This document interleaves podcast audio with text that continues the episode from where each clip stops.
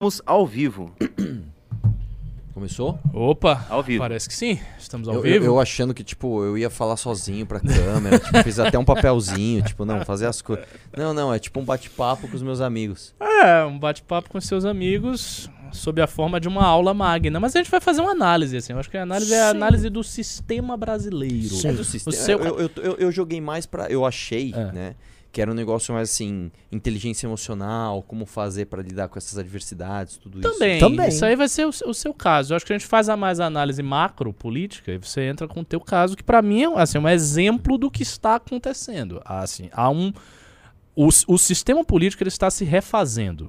Ele sofreu um abalo em 2015, 2016, ele está se refazendo todo agora em cima dos sacrifícios e das pessoas que estão sendo sacrificadas e instituições, etc. A gente tá vendo. Entendi. O Riso Enfim. tá ouvindo a gente aqui? Não.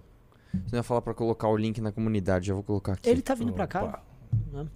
Estamos com o nosso grande Arthur Duval. E mandem Pix. O Pix é. Tem que botar o Pix pinado aí pra pessoa mandar a pergunta pro Pix, que é melhor, né? Maravilhoso, maravilhoso. É, eu tô especialmente mal, eu tô, fiquei, fiquei bem com essa roupa, tô, tô me sentindo bem. Pode fazer muitos recortes. O senhor aqui. tá lindo. Agora comece a falar com o público aí. Que a gente tá no meio de uma aula magna. É verdade, né? Eu tô aqui. Ah, boa noite, Me galera. manda o link aí, por favor, desculpa. Estamos aqui começando o programa, uma aula magna da academia, e é o tipo de experiência que a gente quer construir com vocês. Essa aqui é a quarta aula magna, a gente teve com o Paulo Cruz, nós tivemos com o Francisco Raso, com o Martim Vaz, que foi quase uma terapia do Movimento Brasil Livre, e temos uma agora com o próprio Arthur Duval, o Brabo. Tá? Tô louco. Arthur Duval, que está sendo caçado muito menos pelos áudios e muito mais por quem ele é e pelo trabalho que ele fez. E qual é esse trabalho? O que, que tem a ver com o sistema? Por que, que estamos falando de sistema aqui? Estamos falando de enfrentamento ao sistema, porque o histórico de todos nós, incluindo o gado, que fizeram parte com maior ou menor intensidade dessas, desses movimentos que derrubaram o PT, elegeram o Bolsonaro, abalaram a forma de fazer política no Brasil, eh, eles se depararam com uma grande barreira, uma barreira que estava rachada. Por favor, senhor, fique aí, eu quero falar com você. Guarda aí. Eu parei o que eu tava falando pra pedir pra ele ficar aqui, ele Aí sai. ele- um É, minuto. Cada uma, gente. Ele volta, ele volta. Então. Bom, aqui agora eu perdi meu raciocínio. Sim, Ah, você eu- falou que assim, eles estavam abalados, inclusive o gado e tal, e. Não, não, gado. O sistema político Sim, em é si, ficou abalado. a- as forças que compõem o sistema político e seus privilégios, isso começou a ruir nos anos 2014, 15, 16, 17 e o grande susto era em 2018. A ponto dos políticos, quando Bolsonaro estava eleito, não saberem como reagir àquele processo. Eles não tinham a menor ideia de qual seria a reação. Muitas pessoas ganharam e mantiveram a, aquilo com que eles se comprometeram, que era enfrentar um sistema visto como profundamente injusto, utilizando as redes sociais e seus mandatos como arma. É o caso do Arthur, é o caso do Kim, é o caso de diversas outras lideranças. Muitos outros sucumbiram às delícias do poder e aí começaram a viver essas delícias, ao like fácil e à bajulação, isso o gado é um exemplo mais claro, e outros tantos sucumbiram à covardia pura, que é o caso do novismo. Restou nós. E nós começamos a ser alvo, após desenhar a ideia de uma terceira via, nós passamos a ser alvo de um ataque, de um assédio gigantesco que a gente nunca viu. E isso está culminando agora, após erros que nós mesmos cometermos, e podemos falar que o, o Kim estar bebendo num podcast no ano eleitoral lá com o Monark foi uma cagada do Kim. Foi. Ele se desarmou, deu uma declaração que tiraram de contexto, falaram que ele era nazista. Beleza. Passou isso, houve o áudio do Arthur, e o Arthur agora estão retirando os direitos políticos dele por oito anos. É uma atitude absolutamente despropositada. E assim, nem sequer a imprensa mais consegue tratar isso como se fosse normal. Hoje de manhã, a repórter Júlia do Alibi, que é uma moça progressista, que trabalha Ela na é Globo? News. Ela é, ela é, ela é. Ela, ela falou, é, não estão caçando Arthur pelo áudio, né? Isso aqui é um... Por quê? Porque não dá pra defender. Numa live que tinha o Paulo Matias, o O próprio. Adriles... Não, não, o outro rapaz, o. Puta, o de cabelo. Porra, cara, como é que eu vou esquecer o nome dele? Do Guga Noblar. O Gu- é isso que eu ia falar. O Guga Noblar, todos eles reconheceram. O Morgado, fiz um vídeo hoje respondendo ele, que ele nos xingou. O Morgado também fala que a cassação é absurda, que não tem que caçar. Daniel Silveira falou que não tem que caçar. Por quê? É, é um caso bizarro. E o porquê o Arthur. A minha pergunta é por que o Arthur. O que, o que é esse elemento? E aí a gente começa a pegar o histórico do Arthur. O Arthur é um cara que machucou demais agentes políticos daquilo que a gente chama de sistema, é, escancarando demais incongruências deles, exageros deles, privilégios desses caras. E ele tá pagando o preço disso. E hoje o Arthur vai mostrar como é que é receber essa pressão de volta, como é que o sistema devolve a porrada, e eu acho que vai ser precioso pra gente entender quem é esse sistema, quem são esses atores. Vai ser uma aula de vocês entenderem o sistema político brasileiro. E o Arthur falar como é que é resistir a isso, porque existe um aspecto psicológico Sim. que, puta que pariu, vocês entenderem, galera, como é que é ser cancelado no nível que ele foi. Então a bola tá com o Arthur. Cara, obrigado aí pela introdução. É, boa noite a todos. Quero, antes de mais nada, mandar um salve pro Bernardo. Bernardo é um rapaz que acabei de falar com ele por, por- pelo telefone da, da Meg. Ele tem 17 anos, acabou de ser pai. Acabou de ser pai, não. Acabou de descobrir que vai ser pai. É, provavelmente fez gol no treino, né? E o cara encarou o desafio, cara, de estar com a gente esse ano na academia. Então, pô, e ele até falou: manda um salve, tô mandando, Bernardo. Parabéns aí, tamo junto, a gente vai se ver com certeza nessas aulas. Cara, eu acho que é o seguinte, eu acho que antes da gente analisar o sistema político como um todo, que é algo que a gente faz aqui toda hora, eu acho que um elemento que é o novo, talvez, uma coisa, uma coisa diferente, é tratar dessa parte psicológica mesmo, dessa parte emocional de, de, de lidar com esse problema e lidar, não com este, né, mas com estes problemas, né, porque é basicamente o seguinte, eu- eu- uma analogia que eu faço, né, é o seguinte, imagina que você trabalha num lugar e você chega nesse lugar e fala assim, nesse lugar que você trabalha, "Meu, vocês são um bando de vagabundo, né, como é que você vai trabalhar depois? você acha que é psicologicamente fácil? Com certeza não, né, você entrar num lugar onde não todo mundo não assim não gosta de você, né? Não os próprios deputados, os assessores dos deputados por causa do de tudo que a gente fez, as forças políticas que movem esses deputados. Uhum. Porque, por exemplo, um deputado do governo, muitas vezes eu me dou bem pessoalmente com o deputado do governo. O cara sabe que ele né, está sujeito a uma força política que quer extirpar não só a mim, mas o que eu faço. Então, é, é, dá conta disso, né? Uma das perguntas que eu mais ouvi, cara, nesse tempo foi, cara, como é que se aguenta? Como é que se aguenta? Como é que se aguentou? Principalmente no dia, né, da comissão de ética. Foram ali, nem, nem lembro quantas horas foram, quê? umas duas horas e meia Foi isso, de, tipo isso. de hipócrita pegando o microfone, tipo, a imprensa tá lá e você fala, meu, é, a analogia que eu fiz é o seguinte, né? É, você imagina que você tem um monte de deputados ali que, fo- que são como se fosse é, times da terceira divisão do futebol. E de repente pegam esses caras e jogam eles pra jogar uma final na Globo televisionada ao vivo. O cara fala, meu, meu momento, quero aparecer. Você pega, por exemplo, sei lá, um, um Wellington Moura, o próprio Campos Machado, o Marros Munhoz. O, o- o- eles, eles nunca tiveram tantos holofotes quanto neste caso. Né? Isso é uma coisa que por si só já incomodou muita gente né, na Assembleia. Eu, eu e a Janaína, a gente, nós éramos os dois deputados mais famosos de lá. Então, sempre que tinha imprensa, sempre- o pessoal procurava quem? Ou a presidência da casa, que é para responder institucionalmente pelo que está acontecendo, ou a gente. Né? Ninguém vai procurar, sei lá, o deputado Joãozinho Sim. Ninguém vai procurar o Márcio da farmácia. Vamos saber o que o Márcio da farmácia tem a dizer sobre isso. Ninguém procura. Todo mundo procura o polêmico, né? Então vamos, vamos procurar o Arthur, vamos procurar a Janaína, vamos procurar a direção da casa e alguém que esteja diretamente envolvido no que está acontecendo. Sei lá, alguém que é o dono do projeto, etc. É, isso incomoda, né? E como lidar com isso, né? Então aí vem aquela parte que é o que eu falo nos meus cursos, é o que eu falo na, na- aqui na própria academia a gente fala muito sobre isso, é, que é a questão da inteligência emocional, né? Muita gente até fala, mas o que, que é essa tal da inteligência emocional, né? O, o nome ele é bem bem é, sugestivo, né? Mas você entender como a sua cabeça funciona é muito mais distante da tua realidade do que você pensa que é. Né? Tem muita gente que não entende nada de como a sua própria cabeça funciona e você não ter o autoconhecimento, ele é, ele é muito ruim para você saber lidar com essas coisas. Na hora que você estiver sob pressão, na hora que você estiver num momento difícil, né? Eu não estou falando só especificamente no caso de você trabalhar com política ou trabalhar com público de uma forma geral, mas na tua vida mesmo, cara. Você em algum momento você vai falar perdi o chão, cara. Perdi o chão, o que, que eu faço agora, né? Perdi um parente, perdi meu dinheiro, o que, o que, que eu faço agora? E é nesse momento, cara, que você tem que ter uma coisa na sua cabeça. O segredo por que se chama de sucesso parece até um, parece até um papo de coach isso daqui. Mas é real, cara. Né? Existem vários estudos, inclusive uma, uma- uma- Esqueci o nome da mulher, que ela foi até no, no, no TED dar uma uma palestra sobre isso. Ela apresentou vários dados de que quando você analisa quem teve sucesso na vida, de uma forma ou de outra, enorme maioria das pessoas teve sucesso não por estar ligado necessariamente a uma habilidade, né? Ou a um QI, mas sim por você saber lidar com uma coisa que se chama resistência. Tudo na sua vida é você ter a resistência de fazer aquilo.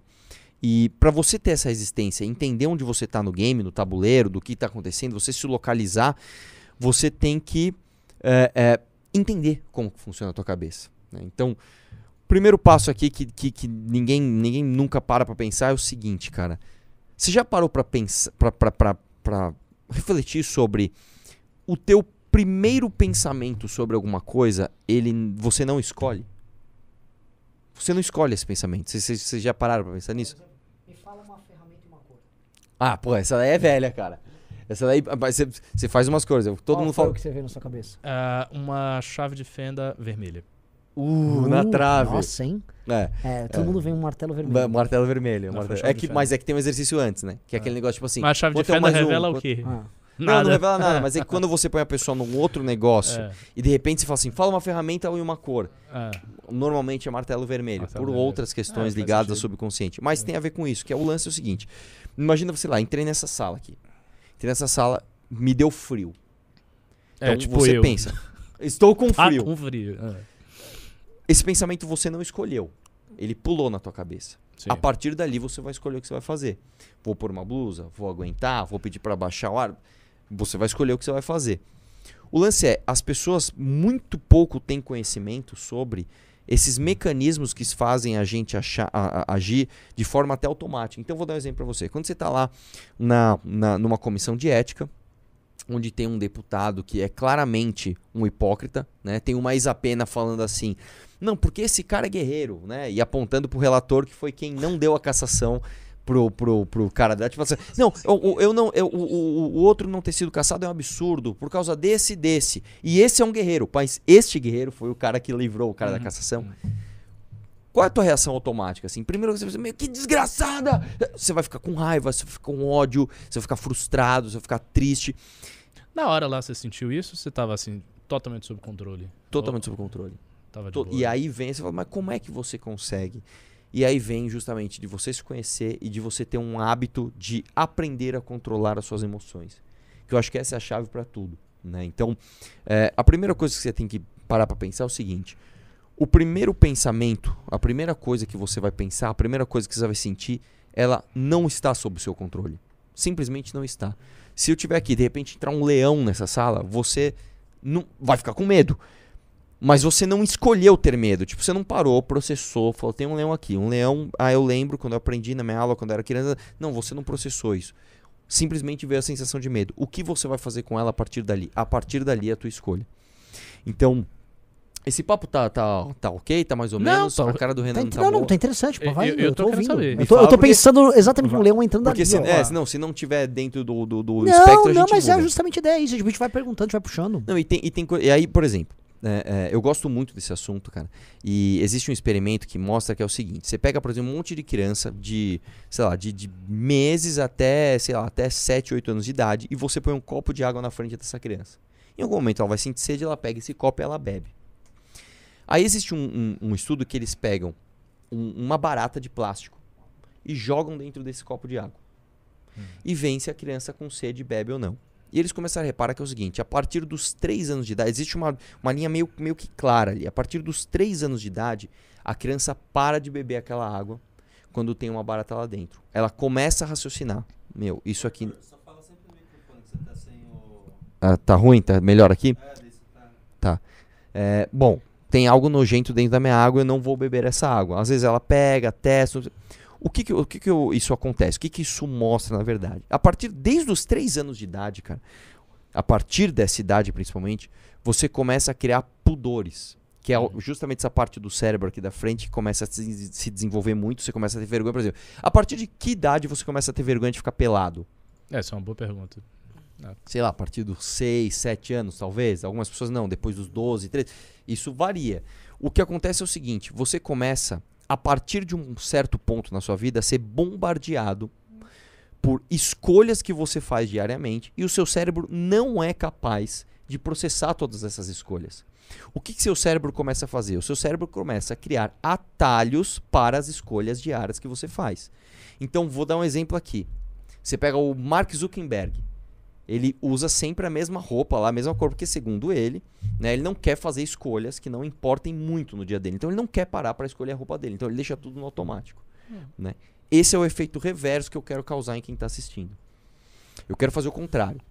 Eu quero o seguinte: que você chegue num ponto e você comece a refletir como as suas escolhas automáticas, como o seu piloto automático está interferindo na sua vida. Então eu vou dar um exemplo da minha vida pessoal e espero que isso sirva para você. Eu era um cara extremamente estressado, mas extremamente estressado quando eu comecei a trabalhar de verdade. Quando eu comecei ali com meus 16, 17 anos, até mais ou menos uns 25, 26, eu era um cara absolutamente estressado com tudo. Então, se estava trânsito, eu ficava muito puto. Se eu ligava para cancelar uma assinatura de um 0800, aquilo acabava com o meu dia. E aí, o que que, o que que começou a acontecer na minha vida? Eu comecei a ficar cada vez mais estressado porque o meu cérebro começou a criar atalhos para o estresse. Então, é, é- é- se você volta na escolha lá da criança, pô, a primeira vez que ela vai escolher uma água que tem uma barata dentro, ela vai raciocinar um pouco, tá? ela vai formar uma opinião sobre aquilo. Ó, Uhum. água com barata eu não tomo. Dia 2, não toma. Dia dois, e a partir de um dia, você simplesmente olha uma água com barata, você não toma. E você nem conscientemente escolheu isso. Isso serve para tudo na sua vida. Inclusive escolhas emocionais, que muitas vezes você acha que não estão ligadas diretamente ao seu dia a dia, mas é obvia, obviamente estão. Essa questão do estresse é uma, por exemplo. O que, que eu quero então que você que está em casa faça? E isso é uma coisa muito mais difícil do que parece. Se você tem um objetivo, então vamos pegar um objetivo bem comum, ficar magro. Tem pessoas que querem ficar magras. Ah, Eu você tá quero. falando para duas pessoas que É. com esse objetivo firme Bom, e forte. Vai, quero, continue quero, aí. quero Ah, emagrecer. Quero emagrecer, tudo bem. Eu quero. O que, que acontece? Você está emagrecendo? Não tô. Para e olha a tua rotina. Você vai analisar, você vai questionar em primeiro lugar a tua rotina. Primeiro a sua rotina diária, depois a sua rotina semanal. Dentro dessa rotina você vai entender que vários pontos do seu dia são falhos em relação a um objetivo que você tem de, de emagrecer. Então, por exemplo, você acorda, puta, tô com pressa, eu como qualquer besteira no café da manhã. Primeiro erro. Beleza, puta, no almoço eu sempre como mais do que eu preciso. Porra, aí eu sempre passo em frente a um lugar que tem um doce, olho o doce, com vontade e acabo comendo. Pô, aí eu fico triste de noite que eu discuti com a minha esposa e afogo as minhas mágoas em mais comida. Você vai analisar e você vai listar num papel tudo aquilo que está indo contra o que você acha que você vai fazer para chegar no teu objetivo. A partir dali, a partir dali, você vai criar um plano para que você se livre dessas coisas. E aqui a gente tem duas falhas principais que é justamente ali que as pessoas param. Número um, a pessoa se coloca um plano impossível. Então, por exemplo, eu vou emagrecer, já sei, eu vou treinar duas horas por dia. Você nunca, você tá há 10 anos sem treinar. Hum. Aí você acha que você vai treinar duas horas por dia assim. Você pode até pegar um caso ou outro. Você pode pegar um dia e no segundo dia você já não, Não, e vai você pode até pegar um cara, um caso ou outro que eu, tipo, meu, o cara é um puta sedentário, de repente, do nada, ele virou um puta fitness e treina 5 horas por dia todo dia. Cara, é uma exceção. É a mesma coisa que você, vou começar a jogar bola, eu virei o Neymar. Peraí, cara. Claro. É uma exceção. Via de regra, cara, você vai parar. Por quê? Primeiro porque você traçou um plano impossível. Então, o teu plano, ele tem que ser um plano palpável. Ele tem que ser um plano realista. Você tem que começar com um plano que você saiba que você vai cumprir. Esse é o primeiro passo e ele é muito mais difícil do que parece. O segundo passo, você vai ter que ter disciplina. Parece um clichê falar isso. Só que quando você vai ter que ter disciplina? E aí é que tá, cara. Todo mundo passa por essas fases quando faz um novo planejamento na vida e vai pra uma vida nova. Primeiro você tem aquela primeira semana que é a semana do, pô, que da hora, velho. Então uma vida é muito animal. Pô, fica até legal. As coisas chatas ficam até legal. Eu nem gosto de ficar na academia, mas pô, o primeiro dia que você vai é até legal. O segundo dia é legal, o terceiro dia é legal, beleza. Aí começa a ficar um pouco mais chato, né? Porque já não é mais novidade. E aí chega no estágio em que todo mundo desiste, que é o estágio da estagnação. Então, pô, cara, é, aí você vai estagnar, porque você começou a ver resultados, você tava indo direto, começou uma pequena dificuldade. Agora, uma, uma pergunta. Eu tô, eu tô bastante interessado no que você tá falando. É, uma pergunta. é, você acha que esse estado de estagnação chega quando você começa a ver os seus primeiros resultados? Tipo, você tá vendo o resultado, aí você é, melhorei. Aí dá É um- logo depois disso. É logo Imagina. depois É disso. porque em qualquer coisa nova que você vai fazer na vida, os primeiros resultados eles vêm muito rápido, Rápido. porque você parte de uma base zero. Tipo assim, você Exatamente. começa uma aula de violão, aí É, você eis o acorde nada, Dó você maior. Frem. Uau! Uau. Aí me ensina um sol e um fá, eu posso tocar todas as músicas do Ramones, assim. Uau, caralho. Nossa, né? cara, isso, isso é muito, exatamente isto é isso. muito real. Mas uh, continua. mas eu é vou dar uns exemplos também da minha Não, vida dê, dê, depois. dê, por favor. É vamos, vamos, Não, vamos, um- vamos eu, eu vou, eu vou lhe dar um exemplo aqui. Você falou de música. Eu tinha uma coisa, eu toco violino desde criança, né? Desde 9 anos que eu toco violino. E eu, eu tive fases na minha vida. Eu nunca fui violinista profissional, mas eu tive algumas fases que eu estudava bastante, outras menos e tal. E aí o meu professor, Teodoro, que ele aprendeu lá na Bélgica, era um puta violinista, foi violinista da, da Orquestra Sinfônica lá e tal. Ele dizia: Olha, você tem talento, você tem jeito, você consegue, mas você tem um defeito. Que é o seguinte: você vai. As passagens mais difíceis, você prepara, mas não plenamente. Então você se sente inseguro de tocar tudo. Porque sempre ficam as passagens difíceis que você não. E, e por quê? Porque quando eu toco a música toda e sai, não, tá ok, eu, eu, eu tô feliz comigo mesmo, mas eu, eu sei que tem uma parte difícil que eu não encarei de verdade. Eu fui empurrando com a barriga. Aí quando chegava o recital, eu ficava nervoso e frequentemente eu errava nas partes e difíceis. outra, E aí falhava. você uma- vai uma ter essa, merda. por exemplo, se eu chegar pra você e falar, Ricardo, você toca cinco músicas mais ou menos. Você, beleza, toco cinco músicas, legal. É mais satisfatório Do pra que eu si toco próprio uma. do que eu toco uma, mas eu toco ela perfeita. Exatamente. Exatamente. Que é- e, e que é justamente essa fase da estagnação, que eu tô dando esse exemplo de você emagrecer, mas você pode pôr qualquer coisa isso na sua vida. Isso eu tô falando pra tudo, cara. Uma empresa que você abriu, qualquer coisa. Vai chegar esse momento em que, assim, você traçou um plano. Então vamos supor que você traçou um plano realista. Cara, eu não, não malho nada e eu vou malhar 40 minutos por dia, pra daqui a seis meses eu malhar uma hora, pra daqui o ano que vem eu malhar mais de uma hora por. Beleza! Você vai lá e traça o plano, você vai começar a seguir, você vai ter os primeiros resultados, que eles vão ser absurdamente surpreendentes, vão ser maravilhosos. Todo mundo vai falar, nossa, que diferente que você tá, já vi diferença, legal. Aí você vai passar pela fase em que você não vai ver tanta diferença. Essa é a fase em que fica só o ônus. Uhum. Você fica só com a chatice, você não tem mais a novidade, tipo, agora eu sou fitness, pessoal. Pô, que legal. Então passou a novidade, passou o buzz. Você não tem mais os seus resultados vindo da forma que eles vinham antes. E aí você tá só estagnado. Então você tá só com aquela chatice, que é a fase onde você já desistiu várias vezes, de você não querer continuar algo. Você vai falar assim, meu, o que, que isso tem a ver com inteligência emocional e com o que eu passei lá na Assembleia? Você vai, eu vou chegar lá, eu vou chegar lá. Se você, e aí chega a parte onde você vai fazer uma escolha racional, cara. Se você escolher deixar o seu sentimento ruim de lado, que ele vai vir, e persistir naquilo, você está fazendo a escolha em que todo mundo que é bem sucedido fez. É exatamente este o momento em que você vai ter que fazer a escolha. Cara, quando a gente fala é que esse mundo fitness aqui é muito até clichê, porque todo mundo tá falando disso, mas imagina que você fala assim, meu, fazer 10 repetições. Na 8 você já tá. Ah, vou parar. Não! É a 9 e a 10 que é aí que vão fazer a diferença. É justamente isso na tua vida, na parte da disciplina, que você vai ter que entender exatamente o que tá rolando no teu emocional e o que você vai fazer para superar. Até eu tinha passado uma, uma, uma imagem, um negócio bem legal, que eu não quero falar muito sobre isso, mas é da roda das emoções. Você tem aí? Vou pôr uma imagem aqui. Um dos passos, cara, para você, em primeiro lugar, entender como a tua, tá a tua cabeça é saber identificar as emoções. As pessoas muitas vezes não sabem. Às vezes o cara tá triste. E ele acha que ele tá com medo, ele tem Que ele tá medo e ele medo, acha não que é. ele tá com raiva. É essa daí. É essa daí. Põe aí, põe aí, põe aí, põe aí, põe aí. Depois eu vou pôr em algum lugar o pessoal poder baixar. Ou então você pode colocar no Google, cara, roda das emoções aí. É isso aí. Você tem que entender o seguinte, cara. Primeiro você tem na parte do meio aqui, da roda das emoções, as emoções primárias, vamos chamar assim. Uhum. E uma é oposta à outra.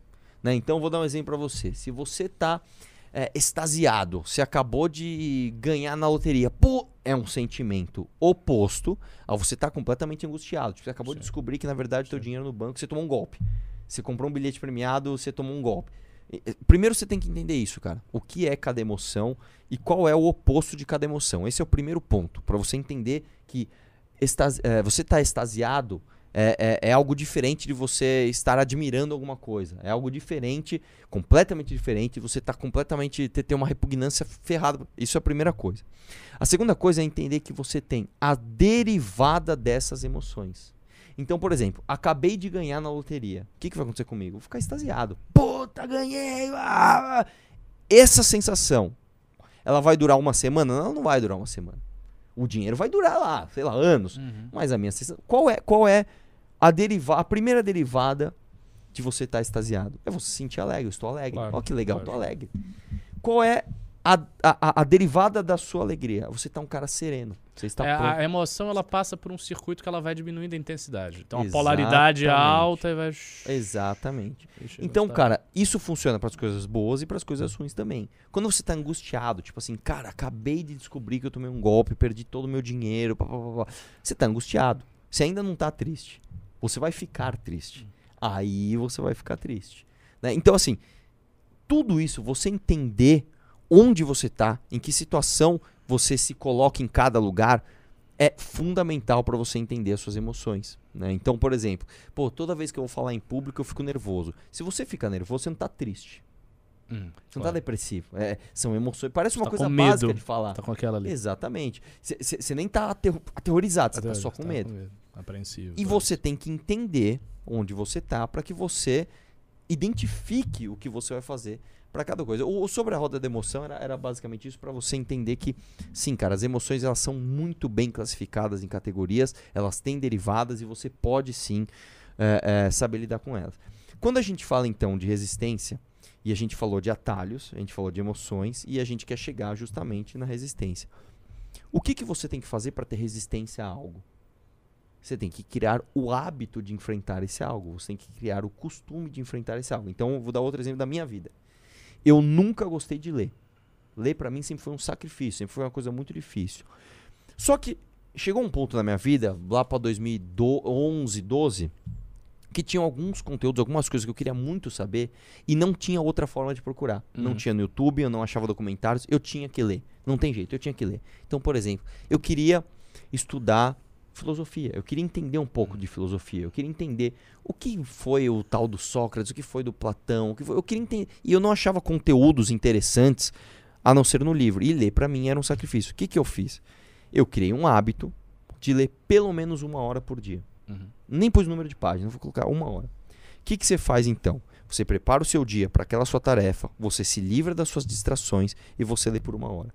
Primeiro dia, beleza, pô, legal, li uma hora, aquela vitória. Segundo dia mesmo, dali uma semana, tá- dá pra- beleza, eu já tô com o resultado de estar Para aí só um pouquinho. Opa. O que O foi? que, que foi? Voltou, voltou.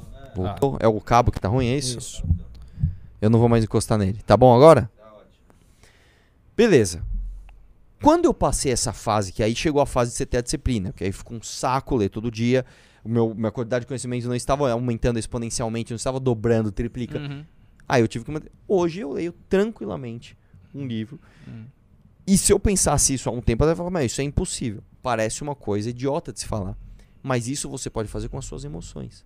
Então, vamos agora trazer para o mundo do, do, do que eu tô vivendo e dessa parte de você chegar numa assembleia e ter, sei lá, um Gil Diniz olhando pra tua cara e te chamando de playboy. Né? E ter uma Isa Pena olhando pra sua cara, uma, uma Erika Malunguinho, falando que a sua fala gerou um estupro numa mulher. Tipo, cara, a minha fala gerou um estupro numa mulher. Tipo, um cara que há meia hora atrás tava falando, pô, vamos fazer um acordo. Tava falando, não, esse Arthur. Tu fala, meu, como é que vo você se coloca em situações onde você vai treinar isso? É isso, cara. E eventos sociais e interação social é treino. É treino. A gente sempre fala aqui, a gente vai entrar no assunto espioso, que é assunto de chaveco, cara.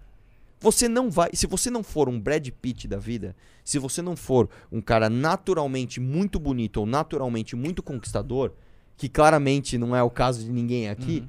você vai ter que ramelar, cara. Você vai ter que treinar. E é isso que a gente faz.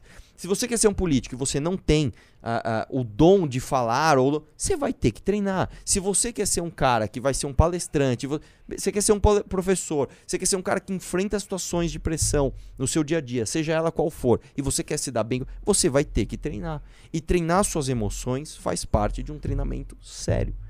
Você tem que pôr pelo menos um horário no seu dia para você treinar aquilo que está impactando a tua vida negativamente, aquilo que você está sentindo que é uma trava na tua vida. Tem que fazer isso, né? Eu, Você fez alguma preparação pessoal para aquele dia? não, pessoalmente não. Nada. Eu acho que a minha Foi, foi, trajetória ó. até aqui, cara, ela deixou minha casca bem grossa, assim, modéstia à parte, Entendi. né? Tipo assim, é, é, é, eu já passei por situações em que você perde o chão e você fala assim, cara, o que, que eu faço? Por exemplo, vou dar um exemplo aqui que eu sempre dou. Não sei se cabe essa história aqui, mas, por exemplo, a, a fatídica história do estacionamento que eu abri. Né? Quando eu abri o estacionamento lá em, em Guarulhos, não era estacionamento tipo, ah, você guarda o carro, paga e depois pega o carro. Não era isso. Tinha que levar o cara para o aeroporto.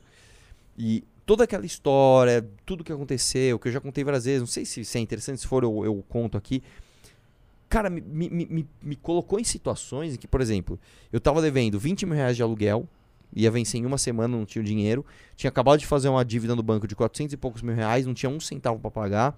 É, tinha acabado de pagar meus funcionários, o meu caixa estava zerado e meu estacionamento estava vazio. Eu falei, cara, o que, que eu faço agora? Agora acabou, agora, agora eu vou falir. Só que não só eu vou falir, como eu vou ficar com dívida e eu vou endividar o meu pai, porque eu usei o nome do meu pai para pegar crédito para comprar van. Cara, o que, que eu faço agora? E aí é nesse momento que você vai ter que falar, meu, eu não posso perder a cabeça, eu tenho que. Entendeu? Então, assim, eu acho que ao longo da vida, né, você vai tendo essas lições. E eu, pessoalmente, nesse aspecto, se eu, se eu tenho algum talento, se alguém fala assim, Pô, qual é o teu ta-" Eu acho que eu tenho um talento do autoconhecimento. Uhum. De me conhecer. Saber onde eu vou ficar nervoso, saber onde eu vou ficar ansioso, saber onde eu vou ficar. É, Onde triste, você etc. desenvolveu isso? Hã? Onde você desenvolveu isso? Cara, eu acho Foi que no jiu-jitsu, foi no, Eu nos acho esportes? tudo é um conjunto, mas eu vou, eu vou contar uma coisa pra você que, tipo, é até da minha intimidade mesmo. E isso com certeza me ajudou a ser quem eu sou hoje.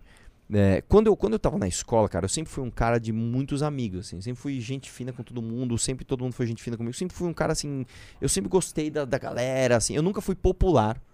Eu nunca fui um cara, ó, popular. Não, nunca fui popular. Mas eu sempre fui amigo de todo mundo. Sabe o cara que é amigo de todo mundo? Eu era amigo dos caras, era amigo das meninas também. E aí você chega numa fase em que você quer começar a namorar. Você quer começar a ficar com essas meninas, você quer começar a, a, a ter a outros interesses além da amizade. Só que o que aconteceu comigo, pessoalmente? A minha puberdade, ela foi muito atrasada. Muito atrasada, muito mesmo. Tipo assim, eu, eu tinha, tinha uma linha de crescimento que eu, fa- eu, era, eu sempre fui muito baixinho, né? Hoje eu sou só baixinho. Antes eu era muito baixinho. É. Tenho 1,70m, beleza, sou baixo, mas eu não sou muito baixo. Mas, na, meu, na minha vida escolar eu era. mu- Tipo assim, eu batia no cotovelo da menina da, mais baixa da minha Uau. escola. Tem fotos, depois é que eu não trouxe aqui, mas tem, eu era realmente muito baixo. E eu tinha uma cara de muito mais novo do que eu tinha. Então, por exemplo, eu com 15 anos, cara, você imagina. Você parecia uma criança de no- 10. Exatamente, cara. Era isso. Aí, tipo, as Só meninas que isso de durou até 16 os... desenvolvidas, olha que pirralho aqui, Exatamente. que Só que eu aqui, era de amigo, de, de- então, tipo, era É, pior, porque, é. tipo, eu era brother, eles me falavam, meu, o, sei lá, o Joãozinho, mó gato, não sei o que lá. Eu, tipo, é, eu era o amigo. Sabe, na friend zone? tipo, Sim, sim.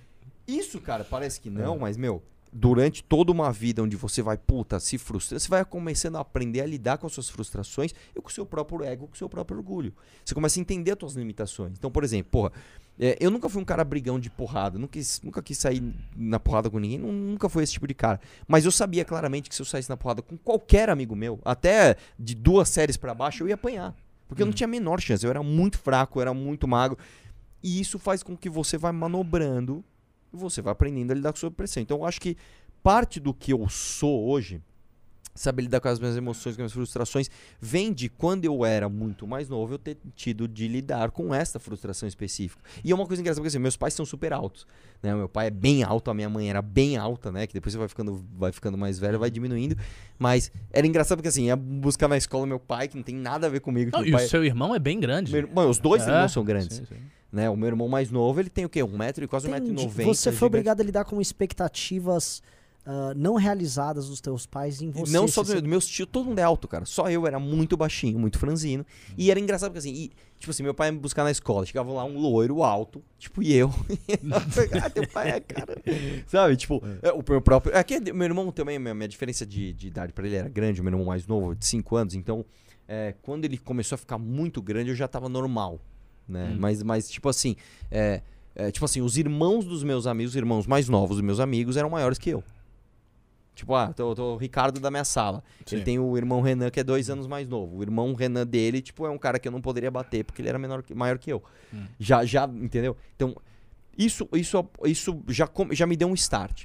Uma outra coisa também, cara, que e isso com certeza afetou muito a minha cabeça, que é aquele negócio de, tipo assim, eu tô cagando porque você pensa, foi o fato da minha mãe não ser católica. Então, eu vou, eu vou, eu vou dar um exemplo pra você. Eu dar um exemplo, não, vou te contar uma coisa. Quando qu- eh, eu nasci, eu fui batizado, com um ano eu fui batizado. E quando eu, logo depois de eu ser batizado, minha mãe não, não virou, não se, ela não, ela se converteu. Ela se converteu ao budismo, O budismo é de budista? Nichiren... Minha mãe é budista. Uau. O budismo de Nichiren Daishonin, que Sim, é o conheço. mesmo da... é o da- É, é, conheço, conheço. É o mesmo da... Ô, Tem, tem, Foi, tem, um, tem um amigo meu que é budista da Shonin. Lá no acampamento tinham dois budistas da Nichiren que É. faziam inclusive os ritos. Você lembra disso? Eu lembro. Eles faziam os ritos lá. É isso aí, exatamente isso. Que é a mesma religião da Tina Turner, da Cláudia Raia, do Edson Celular. Tem uns famosos aí que são budistas. Então, ponha, ponha, ponha só, se coloque no meu lugar pra você entender o que aconteceu comigo. Então, beleza. Primeiro dia meu de aula da minha vida. Eu era bem criança, muito pequeno. Minha mãe me levou na porta da sala, beleza. Ela, meu, eu lembro até hoje assim, minha, minha memória, pra quem me conhece, né? A minha memória de longo prazo, ela é absolutamente fotográfica. Eu lembro de tudo. Eu lembro de roupa, lembro de tudo, tudo, tudo. Minha memória é muito fotográfica pra coisas longínquas. Quando eu cheguei, eu lembro até hoje, cheguei na porta da sala, olhei pra lá, aí minha mãe tava, achei um lugar, sentei, olhei minha mãe não tava. Fiquei apavorado. O que, que aconteceu? Logo em seguida a professora chegou, pessoal, vamos rezar o Pai Nosso. Só eu não sabia rezar o Pai Nosso. Eu, tipo, cara, o que, que é o Pai Nosso? Eu não sabia o que era. Eu me senti. Eu era o único aluno da sala que não rezou o Pai Nosso. Aí eu cheguei na, na- na- em casa depois, mãe, o que, que é o Pai Nosso? Minha mãe, Pai Nosso, é uma oração. às vezes- O que, que eu faço, mãe? Que aí minha mãe falou: ó, Fala o microfone. eu sou de outra religião, a gente é de outra religião, tal, tal. tal. Mas mas o que, que é Deus? Então, as explicações que a minha mãe me dava eram completamente diferentes das explicações de todos os meus amigos. Uhum. Então eu chegava, por exemplo, vamos, vamos, vamos lanchinho lá, meu lanchinho, meu lanchinho, vou comer. tá, tá, tá. Aí beleza, vamos rezar o Pai Nosso antes de comer. Aí eu perguntava, o que, que eu faço, mãe? Minha mãe, você respeita, você põe a mão, faz igual, fica quietinho lá, pensa em coisas boas. E eu fazia isso. Enquanto todos os meus amigos Recitavam. recitavam. Então, o que, que- vamos, vamos fazer uma, uma análise de, de extrato de Arthur aqui. Eu era um cara já pensava diferente de absolutamente todo mundo que era minha referência na época. Uhum. Porque até você falar, ah, tudo bem, seus coleguinhas do pré. Cara, meu- meus coleguinhas do pré eram o meu mundo. Claro, lógico. Era o meu universo. Sim. É, eu era menor do que todo mundo. E depois, quando eu fui crescendo e chegou a fase onde você se desenvolver, te dá outros privilégios, como você ser escolhido no, no- no time de, de- de queimada, como enfim, eu fiquei para trás. Isso eu acho já me gerou uma resistência de duas coisas. Primeiro, aprender a lidar com as minhas próprias frustrações. E segundo, entender que se todo mundo está pensando uma coisa e eu achar que não é aquilo que eu devo pensar, eu devo seguir o meu pensamento, não ir com os outros. Hum. Isso me deu uma base muito forte de ser assim. Tipo assim, meu, não importa que, que você, sei lá, que você corte o seu cabelo o seu cabelo pra trás. Se eu achar que o meu tem que ser pra frente, o meu vai ser pra frente, pronto. Com certeza isso tem a ver, com certeza absoluta isso tem a ver com a religião da minha mãe, com certeza isso tem a ver com todos os ensinamentos que eu tive, com certeza isso tem a ver com a minha frustração biológica de não ter um crescimento normal ao redor da minha infância e adolescência. E beleza, aí depois, beleza, tipo, fiquei adulto, tal, faculdade. E aí você tem as frustrações normais que todo mundo tem, que são as frustrações, tipo, meu, vou, beleza, vou trabalhar pra abrir uma empresa, pessoal. Essa Aí frustração começa. aí, a galera Aí, aqui então, metade sabe. Todo mundo fala assim, cara, como é que você acha que. Eh, como é que você lida bem com a raiva? Eu vou dar um exemplo pra você. Uma vez, quando eu fiz o meu estacionamento, cara, devia dinheiro, tava. Meu, meu estacionamento começou a engrenar. Começou. Meu, bom, beleza. Eu fiquei naquela expectativa, né? Fiquei como se fosse na roda das emoções, tava extasiado. Ah, o êxtase virou alegria. Pô, tô alegre que as coisas vão dar certo. Aí eu sabia que ia bombar o meu carnaval, porque todo mundo ia viajar no carnaval. Eu vi lá a expectativa de viagem. Meu, todo mundo ia viajar, meu estacionamento vai bombar, que bom. Começam a montar uma estrutura de aço na porta do meu. Na- Mas literalmente, na porta do meu estacionamento, uma estrutura de aço. Eu, licença, amigo, tudo bem? O que, que tá acontecendo aí? Na época o prefeito da cidade era do PT. Não é que o prefeito vai fazer um comício aqui no, no, no carnaval e a gente tá montando esse palco. Eu falei, mas você precisa montar esse palco na porta do meu estacionamento? Né? Bem onde vai entrar e sair carro, porque eu vou ficar sem. É, não, a gente vai ter que montar, não tem jeito. Mas, cara, você vai fechar meu estacionamento, cara. Não, mas tudo bem, é só por um dia. Falei, cara, mas é um dia que é a véspera do carnaval, que todo mundo vai chegar pra viajar. Não, é só por... Resumo da ópera. O negócio ficou lá quatro, cinco dias, porque os caras não iam lá desmontar. Teve o tal do comício e eu fiquei quatro ou cinco dias sem faturar nada. Aí eu chego um dia de carro, porque eu, tava, eu, eu, eu tinha uma Saveiro velha, e aí eu chego no meu estacionamento e tá um cara de terno e gravata dando uma palestra para os meus funcionários. Porque tem que pôr o patrão no pau, porque pá, pá, pá, com o carrinho do sindicato. E ele não sabia que eu era o dono. Porque, meu, você Foi aí imagina. que você virou de direita, né? Não, não, você imagina o seguinte, cara. Eu já tinha virado nessa época. Eu já tava puto porque me tiraram toda aquela alegria que eu ia ter pelo meu estacionamento bombar. Eu já tava puto porque pela situação toda. Eu chego no meu estacionamento e tem um cara incentivando os meus funcionários a me porem no pau. Só que por ele não saber que eu sou o dono, ele continua falando isso pra mim. Ele vira pra mim, você tem que pôr o teu patrão. no-" Só que eu sou o cara. Porque, como eu te falei, eu andava com, meu, uma saveiro velho, uma sopa velha. O cara achou que eu era, né? o- o- um- não era um magnata. Aí, naquele dia, cara, eu não ter matado aquele cara foi tipo um, um baita de um exercício emocional. Né? Que Pra- bom que você fez esse exercício É, tá, mas, tipo assim, a gente fica muito feliz. Exato. Eu tenho uma história parecida, eu não fiz exercício. Não, mas conta, Não, conta, por não, favor. peraí. Conta pra, pra gente ver que como é que que você tá funciona as- falando? Não, aí, né? uma vez eu peguei uma greve de funcionários É. lá na empresa. Aí eu Não, fui- peraí. Você tinha. Conta aí. Eu tinha uma É, metalúrgica vai, vai, vai que tava com, contexto. enfim, eu tinha, eu trabalhava numa metalúrgica, a gente tava recuperando, ela tinha graves problemas, a gente pegou ela fechada, reabriu. Quando você reabre, você tem que fazer uma negociação, tem salários atrasados, tem que pagar o salário do mês e ainda pagar uma parcela dos atrasados. E o sindicato, em geral, ele participa dessas negociações. Vamos falar a verdade, ou pra tomar algum e conversar, não, vai dar certo, ou só querer te fuder e tentar te extorquir. É essa a real. Uhum. A gente tirou o sindicato da jogada. E aí o sindicato então ficava indo lá na frente. E ele ficava indo, indo. Aí um belo dia tava lá rolando e a gente precisava fazer uma entrega enorme. E o cara parou a fábrica. Né? E ficou lá na porta. Eu falei, eu vou lá na porta. Aí eu fui. Aí eu fui, fiquei metendo o dedo na cara do cara, o cara mordeu meu dedo. O cara mordeu mordeu, teu dedo, o seu dedo. teu Ele, ah! Aí eu falei, vou bater, vou bater, vou bater. Ah, não vou bater, não. Eu, ah, empurrei o cara assim. Só que aí o, a galera, os próprios funcionários foram se separar, porque né, ficou o cara do sindicato, o patrão, tudo se empurrando, aí rolou empurra, empurra, se separou. E o bom que pelo menos parou o, a- o carnaval que o cara tava fazendo. Só que assim, eu, eu ia fazer merda lá. Não, É, Cara, i- i- isso É, aí. eu- seria justificado, né? Eu, vou- eu vou dar outro exemplo pra você. Uma vez. É que assim, cara, são vários. Se eu pegar me- meus exemplos de vida de empresário, eu tenho um milhão aqui, mas vou dar um exemplo de um pra você entender. Uma vez, um funcionário meu, eu, já, eu vou resumir porque eu já contei essa história várias vezes. Um funcionário meu do, do posto, ele falou, Arthur, ele, ele morava liter- literalmente do lado do posto. Do lado, assim, do lado mesmo, muro com muro. Ele adorava ali. Ele conhecia todo mundo, ele era demais. E ele foi, ele trabalhava das 6 às 14. Ele falou, Arthur, eu tô vendo que tem muito cara que vem abastecer o carro aqui, 6, 7 horas da noite, e o cara quer lavar o carro e não tem lavagem, porque você fecha antes, né? Vamos fazer o seguinte, posso eu abrir uma lavagem no teu posto? E eu lavo os carros e a gente racha? Eu falei, meu, eu, eu pensei, eu nem vou ter controle de quantos carros ele vai lavar, mas, meu, faz aí, meu. E o que der pra você, me paga a sua água, me ajuda a pagar a conta de água. Fechou, fechou, tá tudo certo. O cara ia, trabalhava das 6 às 2, ia pra casa, ficava com a filha dele, fazia as coisas que ele queria fazer, voltava à noite e abria e lavava os carros. O negócio começou a bombar, cara, ficou gigante, ficou animal. Ele começou a ganhar mais dinheiro com o Lava Rápido do que com o salário dele. Tava tudo lindo, cara, tava todo mundo feliz. Eu tava feliz, os clientes estavam felizes, o cara tava feliz, tava tudo lindo. Chegou um dia um fiscal do trabalho.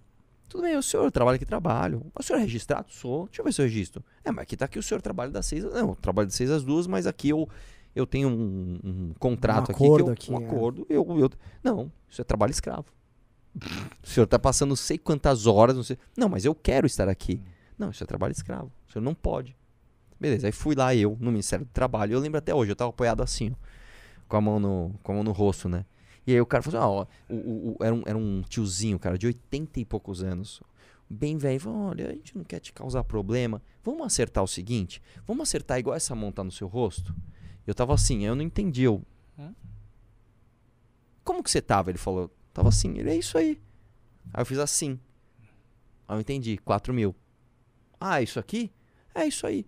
Passa aqui todo, todo dia tanto, e aí a gente acerta. Ou seja, o cara falou basicamente assim, me dá 4 mil reais por mês, passa aqui, me dá, e tá tudo certo. A minha vontade é pregar a cabeça daqui, velho, enfiar na mesa e falar não. Não fiz. Falei, pô, é difícil pra mim, não dá, tal, tal, pá, pá. Peguei o carro, voltei.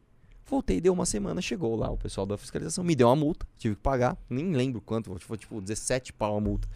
O, o cara tomou multa, o, o, o, o- o O funcionário escravo, supostamente. o escravo e ele foi obrigado a escolher. Ou você fica como cara do Lava Rápido, ou você fica como cara da. Aí ele falou: não, então beleza, Arthur. chama outro cara no meu lugar que eu vou ficar no Lava Rápido. Só que aí tem mais um problema, cara. Aí veio a fiscalização do pessoal do Lava Rápido. Não, não pode. Você tem que registrar, você tem que fazer. Não, mas e se ele abrir uma empresa? Não, porque é o seguinte: se você tem uma empresa única, sua, que presta serviço para uma empresa só, gera vínculo trabalhista. Lógico. O meu, mas, cara, pera, como? Não tem saída. Não tem sa... Só que aí eu já tinha mandado ele embora. Aí ele falou: Não, então, Arthur, me recontrata. Eu quero ser teu frente. Eu não podia recontratar ele, É, cara. lógico. Eu não podia recontratar ele, porque como eu mandei ele embora e ele pegou o FGTS, etc., Sim. ele tinha que ter pelo menos seis Sim, meses pra ele voltar. Falei, então peraí, peraí, peraí. Ele não pode ser meu assessor, ele não pode ser mais o meu funcionário. Ele não pode mais abrir o Lava Rápido. Resumo da ópera. O ele cara pegou. foi destruído. Que destruído, ele foi no vizinho. Ah. Fazer o errado no Sim, vizinho. Ele foi sim. trabalhar de frente no vizinho de manhã e abriu o lava rápido dele à noite no vizinho e eu me ferrei. Se essa situação não me fez matar uma pessoa, não vai ser uma comissão de ética que vai fazer. Você entendeu como ao, ao longo da tua vida você vai tendo que fazer esses exercícios, cara, emocionais. Isso vai te tornando uma pessoa mais forte, uma pessoa mais preparada para lidar com adversidades. Então, cara, é, é- assim, são muitas histórias. Se, se, eu for contar as histórias aí, principalmente as trabalhistas, assim, são. são ah, é, tem a famosa história que eu já contei várias vezes de um cara, a gente tava almoçando na empresa, nunca vou esquecer isso. Tava almoçando na sucata, entrou um cara, entrou na empilhadeira, tirou uma foto e foi embora. Ele pegou um boné do chão, pegou, pá, tirou uma foto da empilhadeira e saiu. Cara, que louco, né? Um cara entrou, porque na hora do almoço a gente deixava o portão aberto só um pouquinho assim pra pessoa entrar. Um cara entrou, tirou uma foto de empilhadeira. Bom, talvez ele goste muito de empilhadeira. Beleza. Meses depois chega um processo Do trabalho. do ele trabalho, o cara falando que ele trabalhou três anos sem receber um centavo. Peraí, ele trabalhou três anos. Quem é que trabalha três anos? Quer dizer, a minha empresa paga todo mundo em dia, menos ele, durante três anos e ele continuou trabalhando. Resumo da ópera. Pedia lá, não sei quantos mil. Eu fechei. Eu tive, o, o meu advogado cara, fecha um acordo com ele que é melhor. Fechei um acordo com ele de 500 reais. Então a justiça brasileira falou assim: não, tudo bem que você trabalhou é, três anos escravo. Toque 500 reais, eu acho que tá pago. Aí você fala, cara, as coisas não fazem sentido. Assim, Ah, as- mas não é pra fazer tipo, porque a justiça trabalhista existe pra alimentar a própria justiça Não, trabalhista. Pô, com certeza. Você quer ver outra? Isso é Mais o uma. teatro utilizado pra. Nossa, falei igual o Monark. Isso é o teatro que você usa pra. Discordo e concordo, mas. Mas é verdade. Mas, ó, tem mais é uma. um, é um, é um animal assim, que se retroalimenta. Ninguém gosta de justiça trabalhista, que eu acho que é- exceto eles próprios. Não, mas eu- até em direito, por exemplo, eu ouvi o pessoal falando, ah, justicinha, justiça pequena. Ah, não, ela é trabalhista." vista como justiça É, menor. Um é advogado vista. trabalhista, ele é muito pouco re Todo é, respeitado. o- ele é tipo, ele é menos respeitado que advogado de, de porta de cadeia. É, é- é na hierarquia, é o último. Não, quer ver outra? Até porque, assim, é o cara da causa ganha. Tipo assim, ele fica andando pra lá e pra cá, ah, vou ganhar isso. Porque você não precisa. Se você entrava com uma ação trabalhista, você não precisava pagar as custas se você perdia. Portanto, você E isso é a grande inovação da reforma trabalhista. Porque assim, então você tem um estímulo pra você entrar com ação por qualquer coisa. E você caía nisso, ah, faz um acordinho. Então alguma coisa você, você botava no Uhum. bolso. Então, o, como o advogado ganhava? Não com grandes clientes, mas com muitos clientes. É uma justiça de volume. Então, por isso que a justiça nossa é congestionada, a justiça trabalhista. A, a reforma trabalhista, ela acabava com isso. Então, se você perdeu, você se fudeu. Aí todo mundo, opa, opa, só vão entrar se realmente havia algo. Não, é, é, é Isso foi exatamente- derrubado pelo STF. O STF derrubou. Sim, ou seja, sim, não. uma- só essa parte. Sim, mas essa parte ela é, ela é Sim, essencial. sim, sim. É que agora o Lula quer derrubar o resto. Ela vai derrubar. E ele vai derrubar o resto. É. E ainda uma, uma outra coisa. Se tem uma grande vitória que é isso, computa muito a você, o MBL, etc. É que assim, as pessoas começaram a falar de leis trabalhistas como vilão pra valer e se tornou mainstream Ah, por certeza. conta do nosso trabalho. Muito mais. assim, tem- o gado já já quer se apropriar de gado, nem falava disso. Imagina, hoje- o, o, o Bolsonaro, ele era um trabalhista do Sim. militar. Sim, ele era um sindicalista dos milicos. E isso está arraigado na cabeça das pessoas, tanto que ninguém quer contratar ninguém hoje em dia. Hoje, o ato de contratar alguém é um ato que ninguém é louco. E isso, é, assim, isso elimina qualquer possibilidade de crescimento econômico. Isso já está arraigado na cabeça da pessoa. Eu nunca vou contratar alguém em CLT. Eu não sou louco de contratar alguém em CLT. E aí o Lula quer voltar com o CLT full on. Isso é. Isso é, deixa, é deixa eu assim, contar mais. Deixa eu expor, já que estamos numa terapia, eu vou contar outra.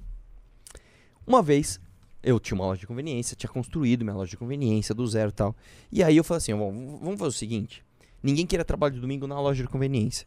Eu vou contratar pessoas para trabalharem só de domingo. Porque não gera vínculo trabalhista. E eu falava pra pessoa: você vai fazer o seguinte: você vai fechar o caixa da loja, você já pega o teu dinheiro. Quanto é teu dia? É tanto. Já pega, faz o vale e tá tudo certo. Beleza. Mano, e fui assim, sei lá, 4, 5 anos. Um dia, frentista chegou, pô, você não pode contratar minha namorada pra trabalhar de domingo, tal, tal, tal. Eu falei, cara, eu não contrato namorada, isso dá ruim, mas não dá. Ah, tá bom, vai, chama ela aí. Chamamos. Tudo bem pra você trabalhar? Não, isso me ajuda demais, que eu trabalho. Meu, então beleza. Ela ficou trabalhando lá de domingo durante também isso aí, uns dois anos e meio, três anos, só de domingo, e pegava e assinava. Peguei aqui tanto, assinava, beleza, tudo certo. Um dia, um dia ela resolveu, durante o horário de trabalho, pegar um cara.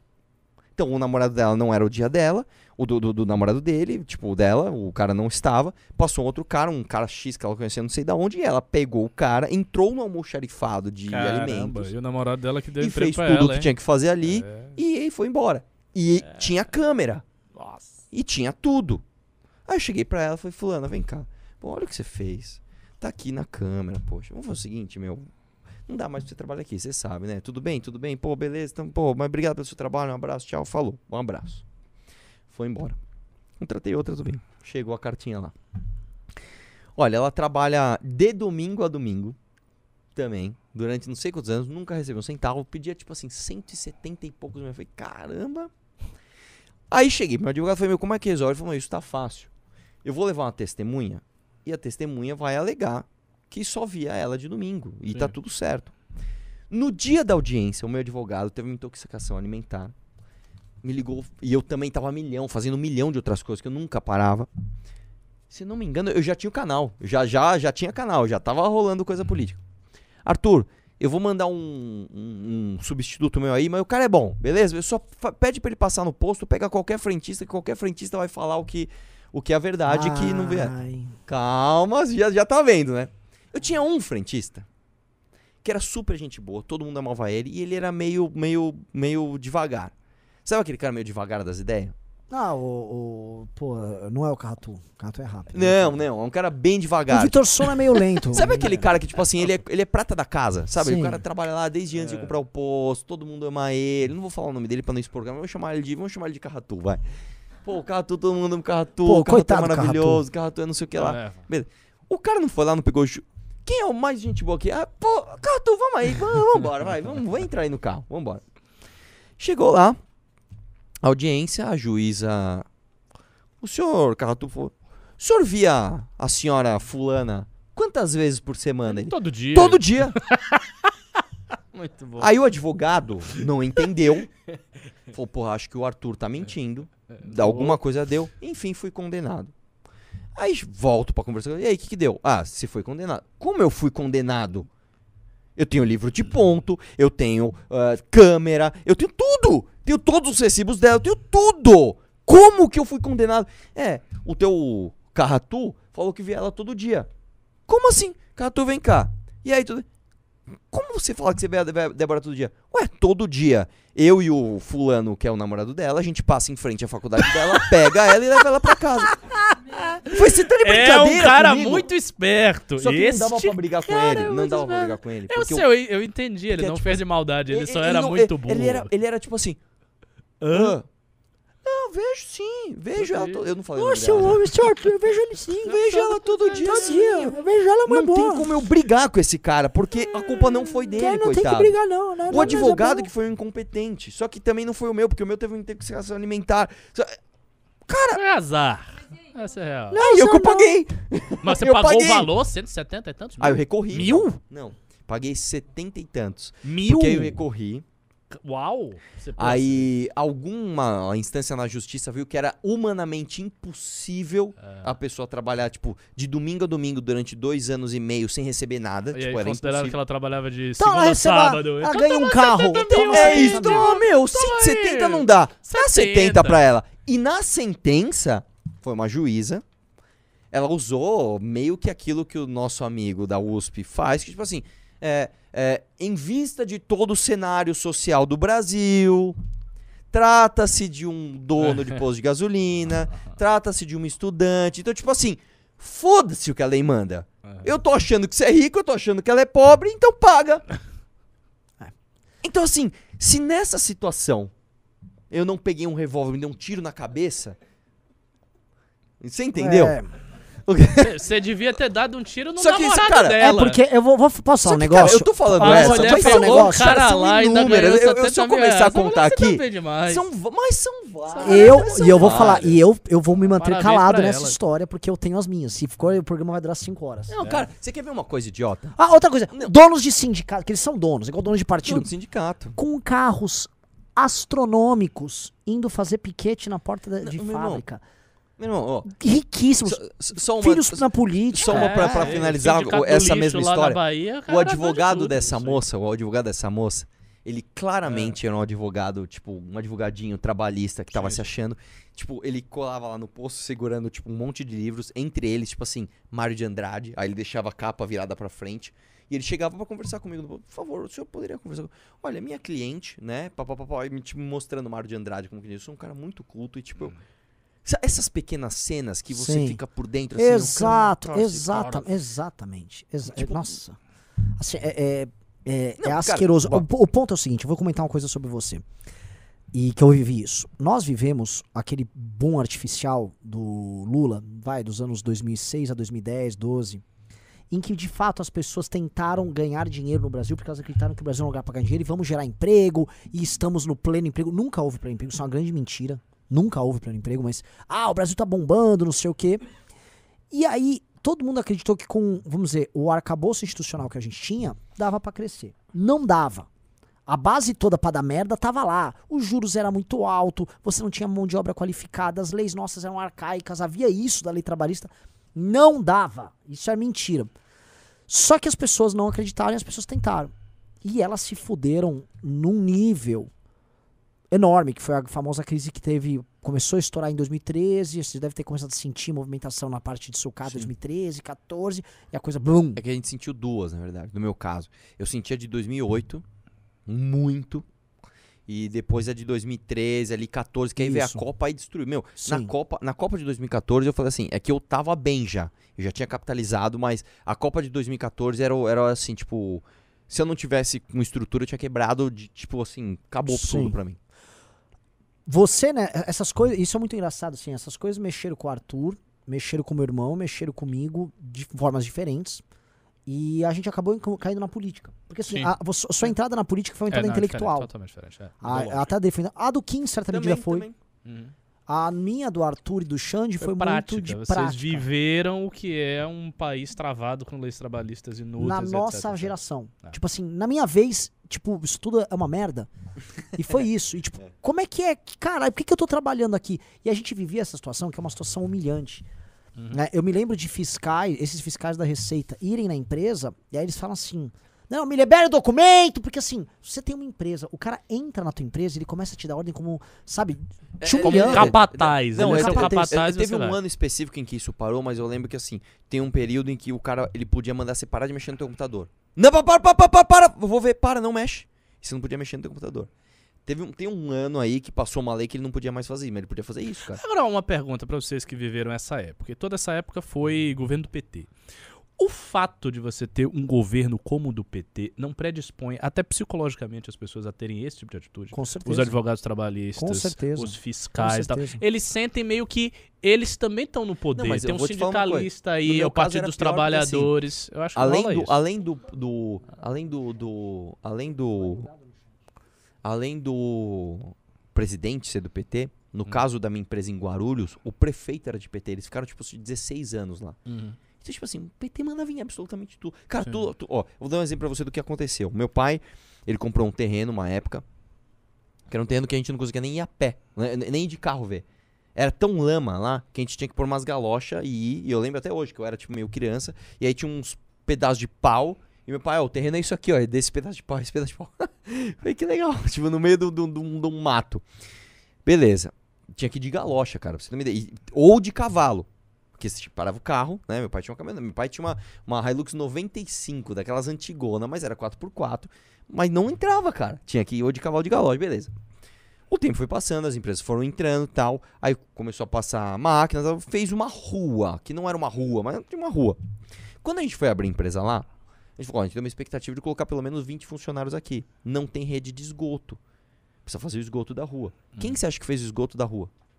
Teu pai? Meu pai, cara. Só que, olha só que coisa. Meu pai fez o esgoto da rua e no meio da obra, eles chegaram e falaram, olha... Oi, tá funcionando o Tá, microfone? agora tá. É, ele, ele tá fazendo tá fazendo esgoto da rua aqui, tá tudo certo, tá tudo maravilhoso, só que vai ter que parar. Por quê? Porque não está sendo feito pela empresa da prefeitura que se chama Proguaru. Não, então passa a empresa pra ele, tudo bem, só que é o dobro do preço. não, foi isso. Aí, sabe o que a gente ameaçou? Então faz o seguinte, deixa tudo aberto aí. Deixa quieto. Aí fizeram um ajuste lá, claro que nós pagamos mais caro do que era pra pagar a obra inicial. Eu lembro os valores, cara. É que a gente rateou ali com outras pessoas, mas tipo assim, a obra era 700 mil reais, saiu tipo 1 milhão e 400. Isso eu tô falando em 2004. É muito de. Não, É muito- 2004, não, pelo é- amor de Deus, Arthur. Não, e- 2004, e- isso é assim. É um valor. É muito, não, é assim, nós rateamos em sei lá quantas empresas. A gente fe- fechou todo mundo, tal. vamos fazer, vamos. Só que o- o- a parte que precisava era mais a parte do meu pai. Só que os outros também precisavam, porque precisava, ligar. Não, aí, aí tem outro absurdo que não, eu vou. Aí você vai lembrando. Tinha, tem uma rua que tá no GPS, tá no, no- no- Na época era GPS. Tá em- hoje no Waze não, porque o Waze já identifica que não tem. Tinha uma rua, em algum, tinha uma rua que era do lado da minha empresa, era uma rua que era aberta e dava di- direto pra avenida. Uma empresa grande de Guarulhos, que eu não vou falar o nome, usava muita água, e muita água e muito esgoto, então ele precisava passar um cano de esgoto ali.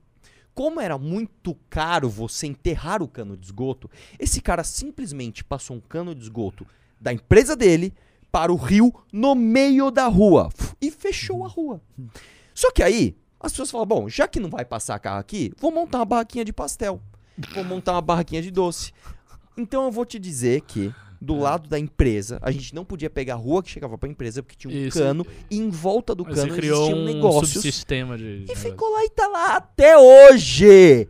Até hoje. E a gente paga IPTU dessa rua, porque uma das frentes da nossa empresa é dessa rua, que consta rua asfaltada com iluminação e não tem nada. A- Cara, Arthur, inacreditável, cara. aqui dá pra gente chegar, então, não porque o Arthur foi eleito. O Arthur é um representante desse tipo de indignação. E esse é o ponto. O Arthur não é parte de uma indignação. est- Tá, tá, meu áudio tá saindo? É que é a indignação estética do Bolsominion. Uma indignação. Ah, Ah, tipo, estou é muito preocupado com a família com a tradicional família brasileira. brasileira. Ou daqueles Nicolas, ah, eu estou contra o sistema.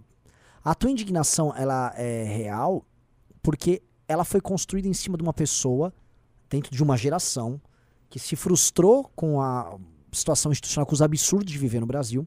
Esses absurdos eles estavam mascarados por um crescimento econômico de mentira. E aí então você. Aquilo era meio que aplacado, porque tinha dinheiro girando. De repente esse dinheiro seca, a farsa do Brasil cai. E aí essas pessoas veem, caralho, o rei tá nu e eu sou o rei, né? A minha vida tá. Eu preciso fazer alguma coisa. Então, a- a- eu acho que essa grande rebelião que teve do Fora PT deu. Foi uma rebelião muito tocada nisso. Muito, muito tocada por isso. As pessoas percebendo. E não é tipo, ai, a taxa de inflação mudou. Não, porque essas coisas estavam guardadas nas pessoas. Sim. Essas experiências. Não é, é mais do que pagar o, porra do boleto do imposto. Eram uma, milhões de experiências que milhões de pessoas. Tipo, pequenos agricultores. Quando eu me reúno com a galera do agro, as histórias que os pequenos agricultores contam são assombrosas, asquerosas. Todo mundo tem uma micro história. E isso né, gera uma, uma, uma, uma raiva, isso gera uma mobilização. O grande erro, boa parte dessas pessoas, por raiva do PT, eles articularam isso no Bolsonaro, e ainda muitos articulam até hoje. É que é o auto-engano, é o atalho. É o atalho. O É o Bolsonaro gera o atalho. Tipo, eu não gosto desses O, vagabundos aí. o fenômeno Bolsonaro tá intimamente ligado com isso daqui. Roda das emoções. Porque é o seguinte, vamos lá. O cara tá. Ele tá. Ele não tá puto, porque ele já não, não- Ele já passou dessa fase. Ele tá numa fase que é a derivada da sua raiva. Que é tipo assim, eu estou Aborrecido. frustrado, aborrecido, eu estou puto. Eu quero, eu quero o quê? Eu quero o outro lado da roda da emoção. Eu quero o, o- o- a, a- a- alegria. A alegria vem com êxtase. Êxtase, né? O, o, o que que, o, que que eu, o que me faz sentir extasiado? Um cara falando coisas fáceis. Tipo, eu vou vir aqui bater de frente com o sistema. Eu vou. Meu, isso me deixa extasiado. Então o cara deixa de lado a razão. Ele para de olhar. Ele não aguenta mais ver uma realidade que é feia. Ele não aguenta mais. Ele prefere ficar na Matrix. Né? Isso tem tudo a ver. Tudo a ver. Tudo a ver com o que tá acontecendo comigo. Esse negócio. Cara, vamos ser sinceros. Vamos ser sinceros. Quem. Quem acredita em uma palavra do que foi dito naquela comissão de ética? Quem fala assim, não, pô, posso falar? Aquele Barros Munhoz, meu, quando ele pegou o microfone e falou, aquele me fez arrepiar, viu? Aquele. Def... Meu. Ninguém acredita em nada daquilo. Só, mas então por que, que existe? Por que, que existe com tanta força? Porque esse mundo de. de essa, esse mundo de aparência, esse, esse atalho que te leva a sentir uma sensação falsa de euforia e tipo, ah, as coisas vão dar certo, é, é um engano e todo mundo gosta de, de- todo mundo gosta de, em certa medida, tomar essa, esse remédio. Então, nem, nem a eleitora da Isapena acreditou nela. E- Exato, mas é que tem um ponto. Mas no fundo a pessoa pensa, né? Ah, é, é ou não é, mas que bom que eles fuderam. ô, ô, Ricardo, É, isso. é Ricardo, isso. eu jogo pra você. Este tipo de perfil, como o do Arthur, que é o perfil assim de um cidadão comum indignado. Uhum. É, é um clichê esse Sim. perfil, porque esse perfil tipo, ele fica muito ideologizado, aí ele vira um viajandão, não sei o quê. O sistema é tudo podre, meu irmão. Sabe? Aquela Sim, sim, pegada sim, hum, fiusística, assim. É, é muito singular. Eu não consigo lembrar de outros grupos ou outras figuras que fizeram parte da política brasileira que vem nessa linha.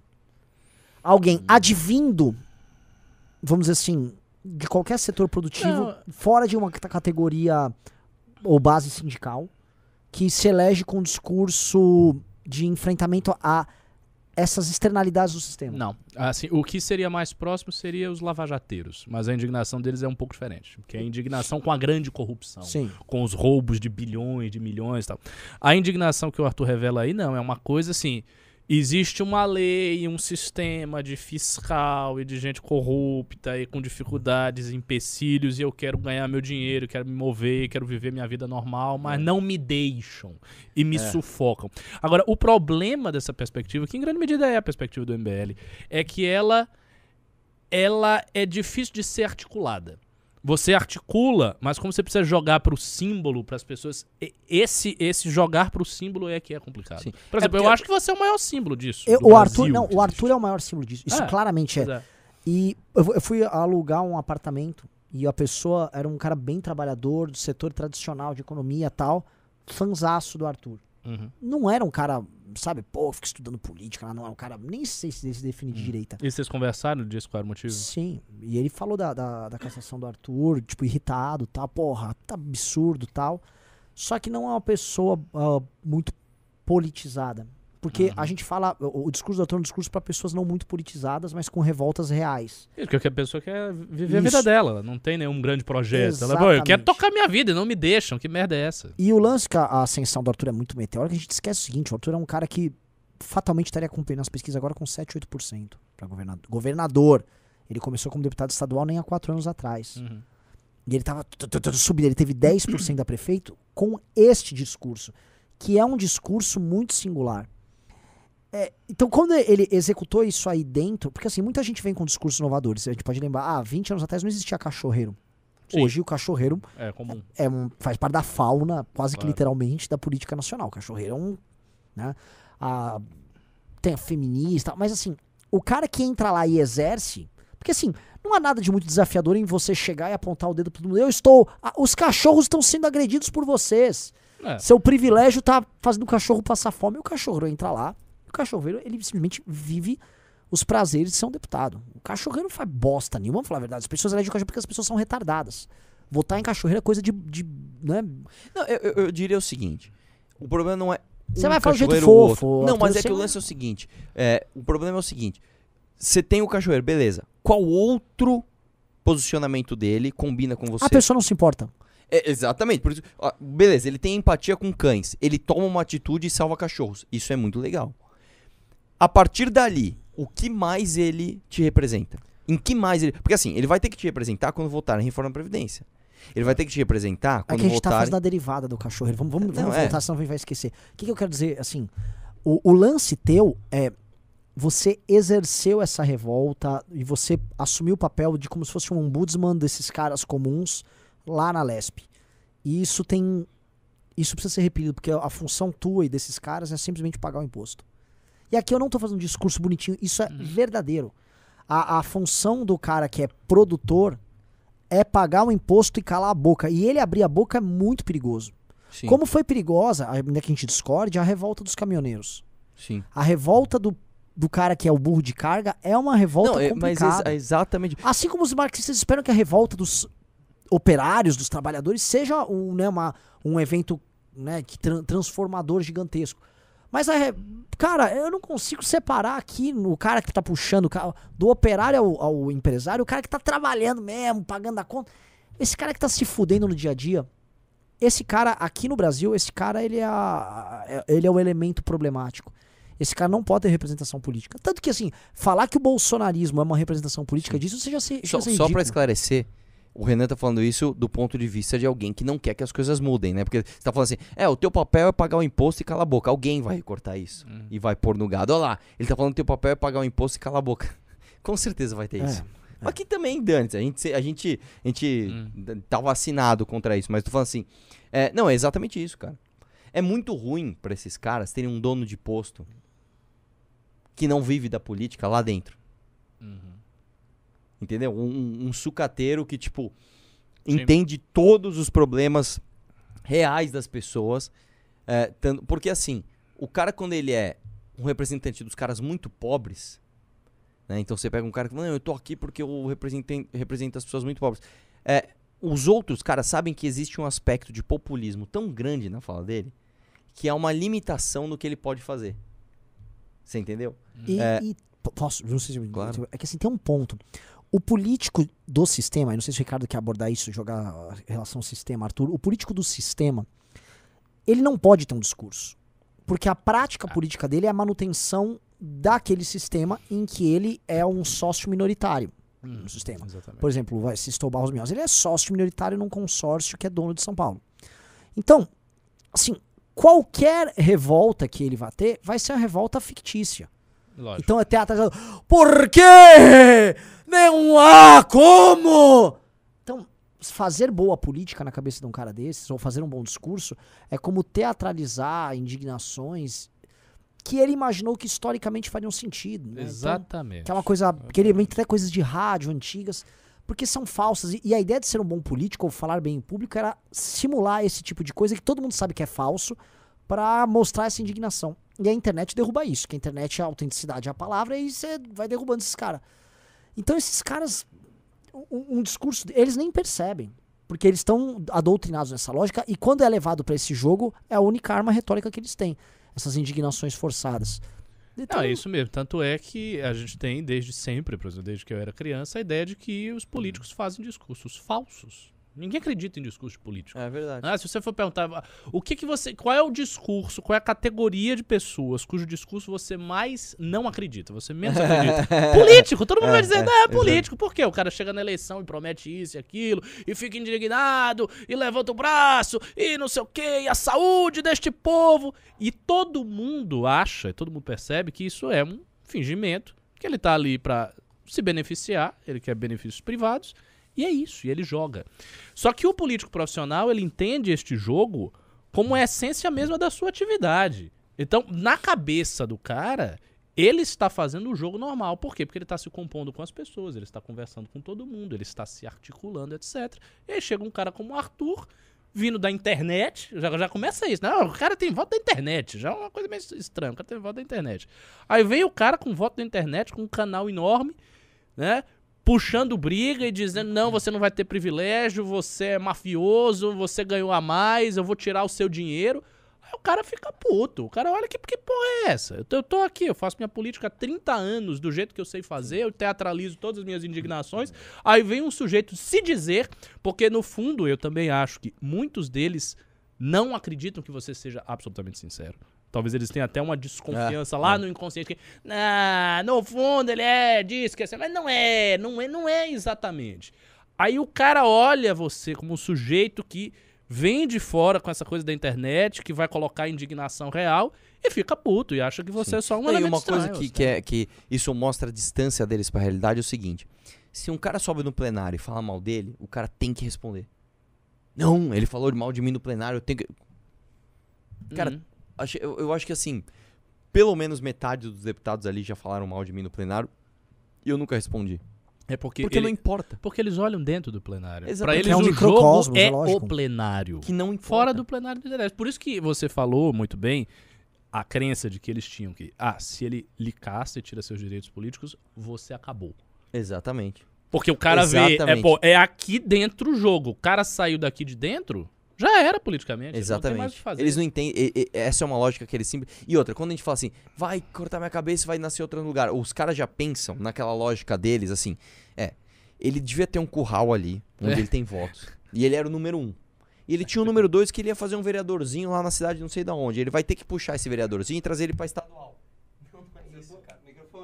Eu Encostei de novo no microfone. Foi? Não é isso. Ele não entende, cara, que o, que, que o, ele não entende o que é voto de opinião. Esse cara não tem a menor ideia do que é realmente você ter um voto de opinião.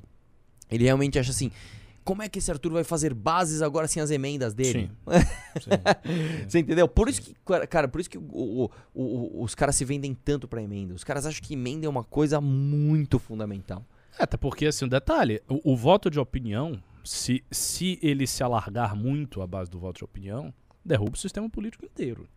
Porque Claro. todo o sistema político, de todos os níveis, federal, estadual e municipal, está baseado todo ele num voto de máquina, de compra, de Sim. cargo, etc. É que, etc. cara, tem um Quando negócio. você chega o voto de opinião, é impossível. Por exemplo, o meu voto. Como é que o cara vai comprar o meu voto?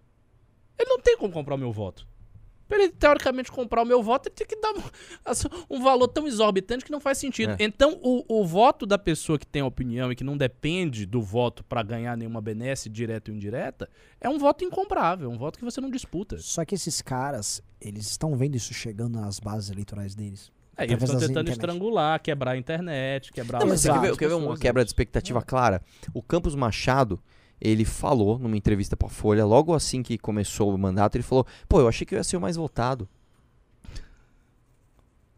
Tipo, na cabeça dele, ele fez uma política partidária tão perfeita É. que ele ia ser o mais votado. na cabeça dele. Ele não mesmo. entende, cara. Ele não entende essas coisas. Né? E, e- e- tipo, é, é muito, é muito assim, esquisito de você ver que o cara não entende, por exemplo, que você não dá a mínima pra você parecer sério num colégio de líderes. Uhum. Você tá num colégio de líderes, por exemplo, e não tem ninguém filmando, e é só um negócio, tipo, Sim. entre, entre os líderes ali. E aí você pega o cara dando show dentro do colégio de líderes. Meu, pra que que você... e Teve deputado que chorou dentro do colégio de líderes, sabe? Uhum. Tipo, pá, pá. Você tá chorando pra quem, Linda? É a mesma coisa nós estarmos aqui em um monte de atores Uhum. e eu começar a chorar aqui, tipo, ah, legal, você interpreta muito bem. Sabe? É, tem umas coisas. E, e tem, e claro, tem aquela parcela que é simplesmente burra, né? Existe uma parcela muito grande, principalmente. Porque assim, no- o- os deputados estaduais, cara, existe um, um- um negócio, uma mística, que é, é basicamente o seguinte: o cara ele se sente, e muitas vezes ele é mesmo, o número dois de alguém que brilhou. Sim. O número 2 do federal subiu tá Exatamente. cola, Então, pô, sei lá, dá. eu sou o, o cara do, do PP, então eu tenho, eu tenho voto, eu sou estrela, você vai pro federal. Você não é? Você é mais ou menos? Não, junta com ele ali. Você é de uma região que você é bacaninha na outra região, junta com ele ali você entra lá. Então, esse cara ele sempre tá submetido a grandes decisões de outra pessoa. Ele não toma grandes decisões. Ele não tem grandes estratégias na mente. Mesmo porque a própria competência legislativa do poder estadual ela é muito limitada. Né? O, você não legisla sobre matéria penal, você, você basicamente é um, um despachante do governo. E, e esses caras não entendem o que é você ter de fato uma opinião, uma missão e, e aquilo fazer parte de algo muito maior. E, e esse lance do cara ser número dois de alguém deixa o ego do cara muito machucado. É, no- normalmente ali são pessoas com ego muito machucado e pessoas realmente muito limitadas em termos de intelectualidade, a, a ponto de você não conseguir explicar as coisas. Eu tô tentando lembrar de um projeto aqui que eu tentei explicar. Ah, o da minha entrada. Uhum. Cara, explicar o projeto da minha entrada pra muitos ali foi quase que um negócio assim. É, Não é que você o cara, entende, discorda, vamos- o cara não entendia Ele não a entendia, lógica. cara. Eu vou falar da, da reforma da Previdência, porque eu quis ajudar a passar a reforma da Previdência durante o governo Temer. E eu fui pra Brasília conversar com alguns deputados, e aí você entendia a lógica de alto clero e baixo clero nisso também. Vamos dizer. Entendiam o que era mais ou menos a reforma da Previdência no ano de 2017, uns 20, 30 deputados. Eu tô falando real, não é, não é exagero. Só? Só. Só. 20, 30. Mesmo devido da esquerda tal. Só. E, a- e o grosso dos caras, quando vem essas pautas que. É rebanho. É rebanho. E aí ele funciona assim: ele ganha um mandato. Porque tem que entender por que, o cara ganha um mandato pra deputado. Isso até, até um recorte. Ele investe muito dinheiro, ele compra voto, ele entra lá. Aí lá, ele sabe assim: durante quatro anos, ele tem um voto à venda. E esse voto está à venda para ele obter benefícios que alimentam a carreira política dele na região dele e põe dinheiro no bolso dele. Porém, se ele for um cara que tá perdido ali, solto, o poder de barganha dele é X. Aí existem os líderes, que podem ser líderes partidários ou grandes aglutinadores. Por exemplo, o Lira é um grande aglutinador, o Cunha ela também. Esse cara monta, vamos dizer assim, consórcios de vários deputados, e aí ele pega arrebanhado e fecha pacotões para eles. Ah, ele pode pegar uma diretoria de um banco de uma determinada região e esse banco alimenta um monte de projetos desses caras. Ele pega um ministério, ele negocia bem as emendas. Então, esse cara, que é um deputado que entra lá, ele não precisa estudar piroca nenhuma, nem justificar piroca nenhuma, porque ele tem durante quatro anos que encontrar ou um bom líder que faça bons negócios para ele, ou ser um bom jogador solo que tem. Tem caras que chegam jogando solo, são espertos, é rato, vai, tá, tá, tá, e eventualmente se tornam bons líderes disso. Mas se você jogar parado, tá? E não estudar porra nenhuma, e vota nisso aqui, não vota, não aparece, você amealha uma quantidade de dinheiro tão grande para operar na sua região que você não precisa estudar nada, nem dar discurso de nada, nem fazer polêmica nenhuma, porque assim você vai ter chuva de dinheiro para descarregar nas suas eleições e você se mantém nesse ciclo. E assim, ser político no Brasil, via de regra, é isso. Isso é ser político no Brasil. Tá? A lógica, é, nossa, ninguém sabe bosta nenhuma. Eles, ele- os políticos brasileiros estão construídos para não ter que saber piroca nenhuma. Isso começou a mudar, com, nossa, voto de opinião, tal. Isso tá mudando, eles estão um pouco assustados, mas há uma reação deles em tipo, vamos voltar pro jogo normal? Ah, que, que- que é o que eles estão fazendo. Que é o que eles estão fazendo. Agora tem uma reflexão aí que eu faço, que é uma espécie de desafio pra gente. Veja, a gente tem a legitimidade que provém da opinião. A gente tem a legitimidade que provém do estudo técnico, atento das causas e tal. O Kim é um grande exemplo disso, você é um exemplo do primeiro, especialmente. A gente tem todas essas legitimidades. Só que, então detalhe aí. O fato da gente ter pessoas que são poucas, singulares, e que tem muito voto e que são colocados lá em cima, sem esta base piramidal de um bando de vereador e deputado e isso, e cargo e banco e faz com que essas figuras também que estão ali pinçadas, como um Arthur, um Kim, né, um Rubinho na Câmara, elas fiquem isoladas dentro de um sistema muito complexo de posições. Então, se a gente fosse colocar nesses termos, a gente diria que o MBL tem algumas posições chaves muito no topo, mas não tem posições de, De base, base. de expansão e de cargos e de estruturas internas na máquina. Isso é uma fragilidade. Total. Isso, é- assim, isso- é um problema. Isso não é, não, é, não é só uma virtude, isso é um problema sério. Porque você pega, por exemplo, o Arthur teve 500 mil votos, muito voto. O Kim teve 500 mil votos, você voto pra caramba. Mas você olha o Kim, ele não tem uma base de prefeito. Ele não, te- ele não tem. É ele. É ele que fala com o público, que confia nele, que vota nele. Mas ele não tem aquela base. Pô, e veja, esta base, ela cria de alguma maneira também uma proteção. Porque quando você tem essa base mais ampla, quando você mexe com você mexe com os interesses de várias Sim. pessoas e cidades e outros deputados, você mexe com uma estrutura e por isso que essa estrutura fica mais rígida, é difícil você mover. Então é difícil você tirar, por exemplo, você falou do Cunha, o Cunha caiu. Mas muitos caras no lugar do Cunha não cairiam com facilidade. É porque o caso do Cunha, a circunstância do Cunha foi assim, um cenário muito específico, uma campanha muito gigantesca que foi feita contra ele, e daí ele caiu. O que eu tô dizendo, em outras palavras, é o seguinte: se você pegar um cara desse que tá numa posição X, semelhante do Kim, só que ele tem toda uma base construída é, atrás dele, e você pega o Kim, é muito mais fácil você derrubar o Kim. Porque o que você vai ter que fazer ao derrubar o Kim é comprar uma briga com a opinião pública e com a opinião dos seguidores do Kim, com a opinião de um segmento societário que apoia o Kim. Mas fora isso, você não compra tanta briga. E veja, se esse segmento ele não estiver no ápice da sua ação histórica, ou seja, tensionando com manifestação, com coisa muito grande que, que coloque medo no cara, o cara pode olhar o Kim e dizer, não, esse cara aqui eu vou pau, vou bater e vou derrubar. Que é o que eles estão fazendo exatamente, Exatamente. agora. Exatamente. Como é que a gente vai exatamente resolver isso? Isso é um Hum, Engajando a nossa turma. É a única solução, porque a gente. Só no longo prazo a gente vai conseguir fazer isso. É, na verdade, sobrevivendo. Na verdade, assim. É... Bom, a gente falava já que era um ano de sobrevivência. Sobrevivendo. E as gerações novas estão vindo, né? É você treinar, capacitar as gerações novas, construir política de base. E aí é o desafio: como construir boa política de base. Eu acho que de alguma maneira a gente vai ter que fazer uma espécie de caça-talentos muito amplo Sim, sim. no movimento. Tipo, existe Que muita é, que, gente. se- que é o que a academia tá fazendo. É, claro, mas, mas a, a academia faz isso, a gente vem, mas assim, não é uma busca tão ativa. As pessoas se inscrevem, as pessoas fazem a matrícula, as pessoas vêm até a academia. Eu acho que em algum momento a academia vai ter que criar uma outra, uma outra dimensão dela, que é ir ativamente em busca das pessoas.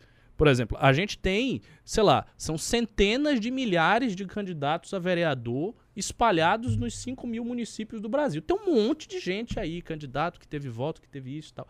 Quem são essas pessoas?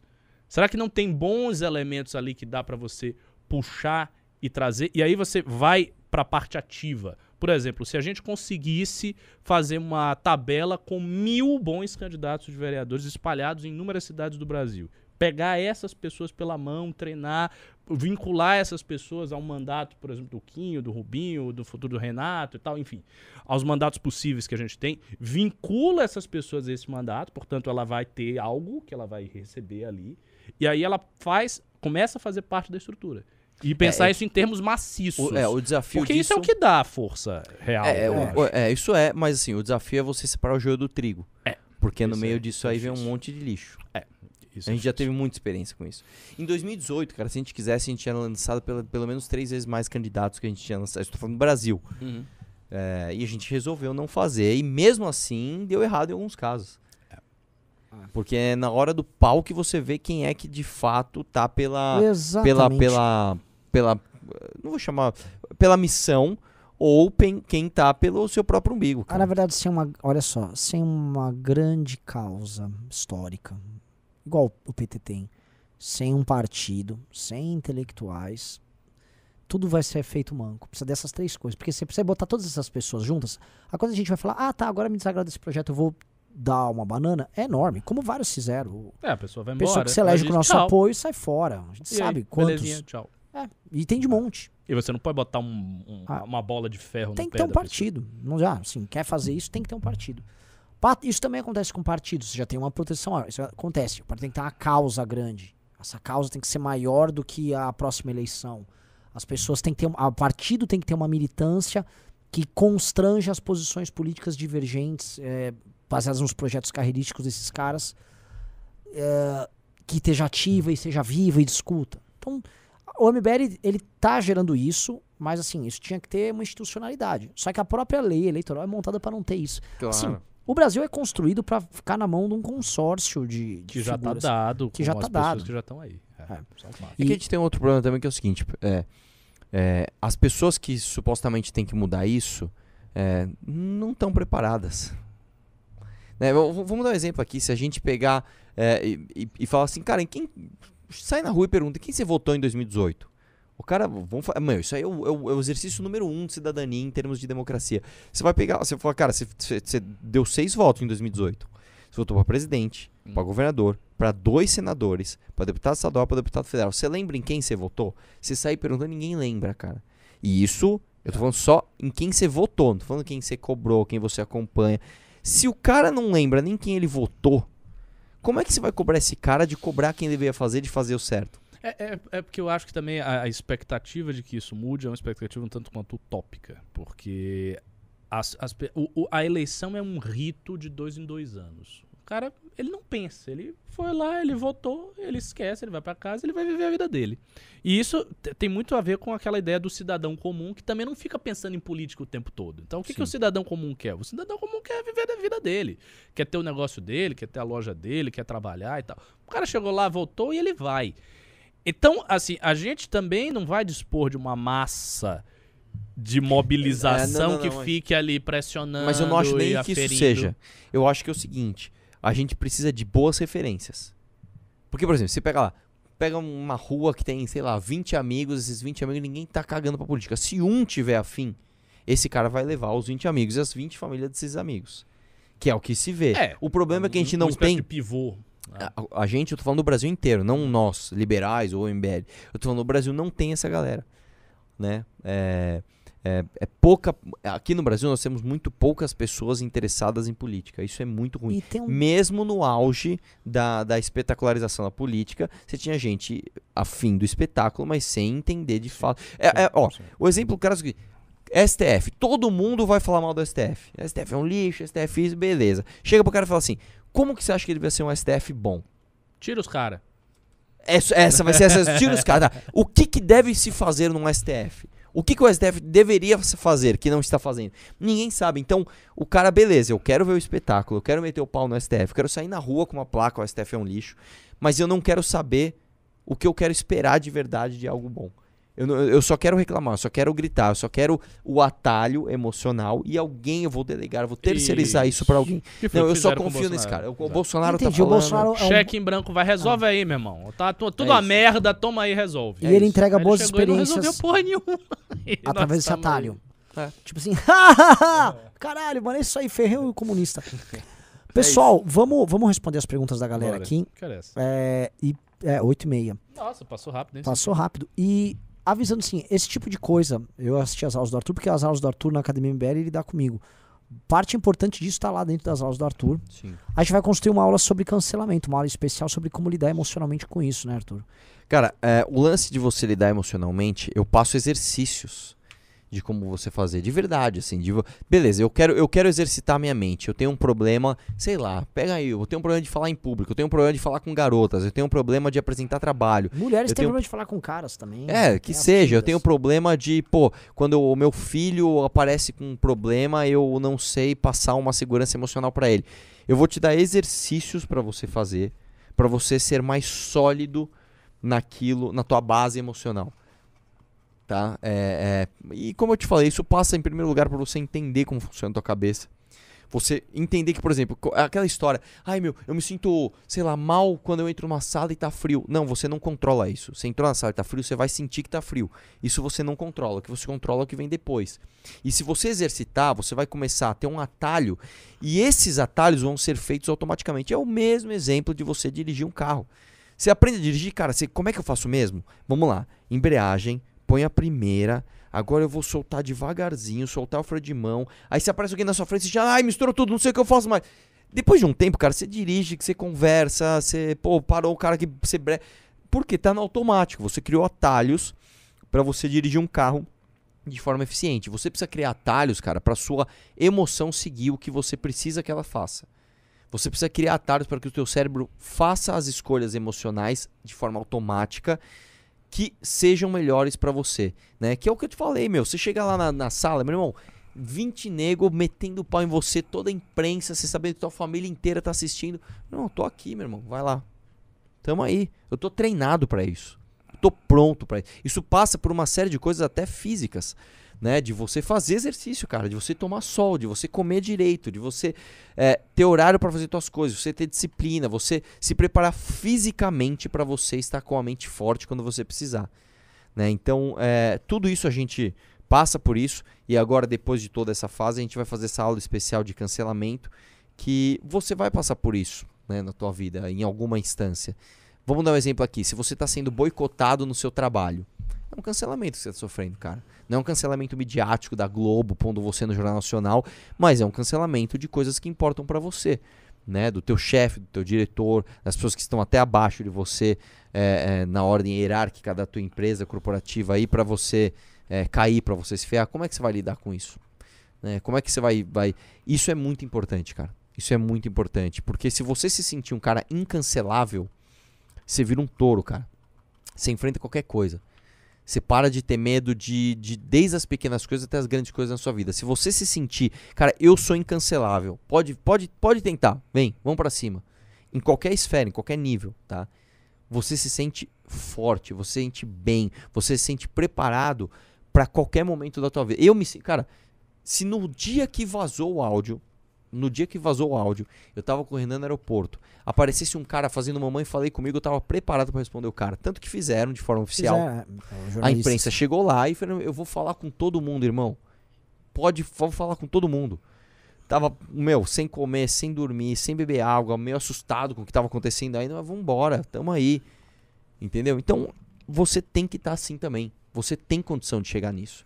Né? O fato é que você precisa estar perto de pessoas que vão te instruir, te guiar para você chegar lá. E esse é o Beleza? ponto da academia que, assim, antes agora eu ir pra pergunta, entendam, galera, a grande missão esse ano é a gente formar essa massa crítica. É uma massa crítica. A gente já sentiu como mudou o nosso, o- o- a base nossa com a do ano passado.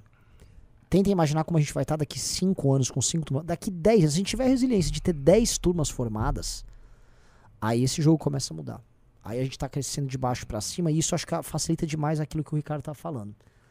Ah, por exemplo, ah, vamos supor, ah, só em Vinhedo tem 60 pessoas. Que não tiver tem 60. Exatamente. Nesses 10 anos, se eu tiver 40 pessoas formadas com interesse político numa cidade de 70 mil habitantes, uma numa posição aqui e outra ali, Ah, muda muita coisa. muda Muda demais. muita coisa.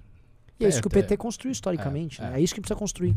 Se a gente não fizer isso com resiliência, pensando no longo prazo, esqueçam. Porque no curto prazo você pode bombar no TikTok, faz um vídeo, estoura, tem uma votação numa eleição forte. Mas no longo prazo é essa, essa massa construída que faz a diferença. Vamos lá para as perguntas. Vamos lá então. Vamos começar pelos Pix. O Pablo Jean Rosário mandou 13 e 22. Divulgue o Instagram do Carcarás do Poder, arroba Carcarás do Poder. Logo teremos conteúdo na página. Abraços, Arthur. Força, homem. E tamo junto. O Sigam a equipe Carcarás do Poder, uma das várias equipes da Academia MBL. que, que é um Carcarás? Um carcará? Carcará é um bicho de rapina do Nordeste. Ah. O William Paixão mandou 10 reais. Recomendo o livro Rápido e Devagar, do Daniel Kahneman. Ah, eu tenho. pra É um treino para li. mente e apoio em inteligência emocional. O Ian Lopes Silveira mandou 5 reais. Vi um podcast com o Felipe Dávila em que ele deu uma ideia de criar outro meio de formalização do trabalho até a CLT morrer por desuso.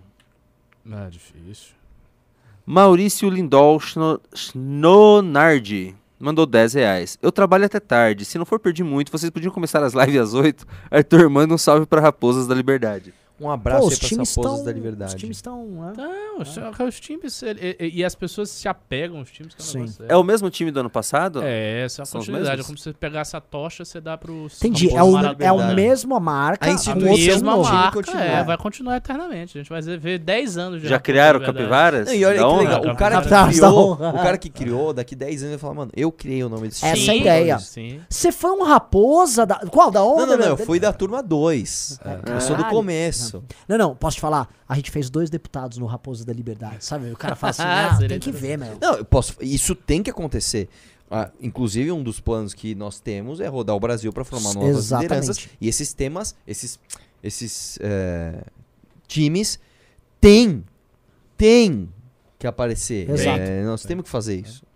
A Maria Cristina Fracara mandou vintão e falou: Força, Arthur. Obrigado, tamo junto. É, Tá, os Pix por enquanto acabaram, pessoal. Se quiserem mandar mais Pix, a gente vai vintão, ler mais. velho. Caramba. É, só pra dar uma força. Obrigado. Vamos pro Vou começar Pimba. pros Pimbas. Nossa, velho. o Osvan Osvan mandou 10 reais. Centauros da Virtude, ativar. Ô, louco, velho. Ele mandou mais 5 reais, falou a mesma coisa e mandou mais 5 reais e também mandou um Centauros da, Virtu da Virtude. Sigam ativar. os Centauros da Virtude. Centauros da Virtude. Você sabe, eu, eu- eu tô confundindo aqui. O Centauro. Eu tô confundindo com o Minotauro, desculpa. Que, aí, que ficava no labirinto, que a mulher É, se era- transformou era em o touro. Minotauro, é o Minotauro. Mas o Centauro foi quem educou Aquiles. O famoso Ah, é Centauro. verdade, cara. Kiron. Centauro.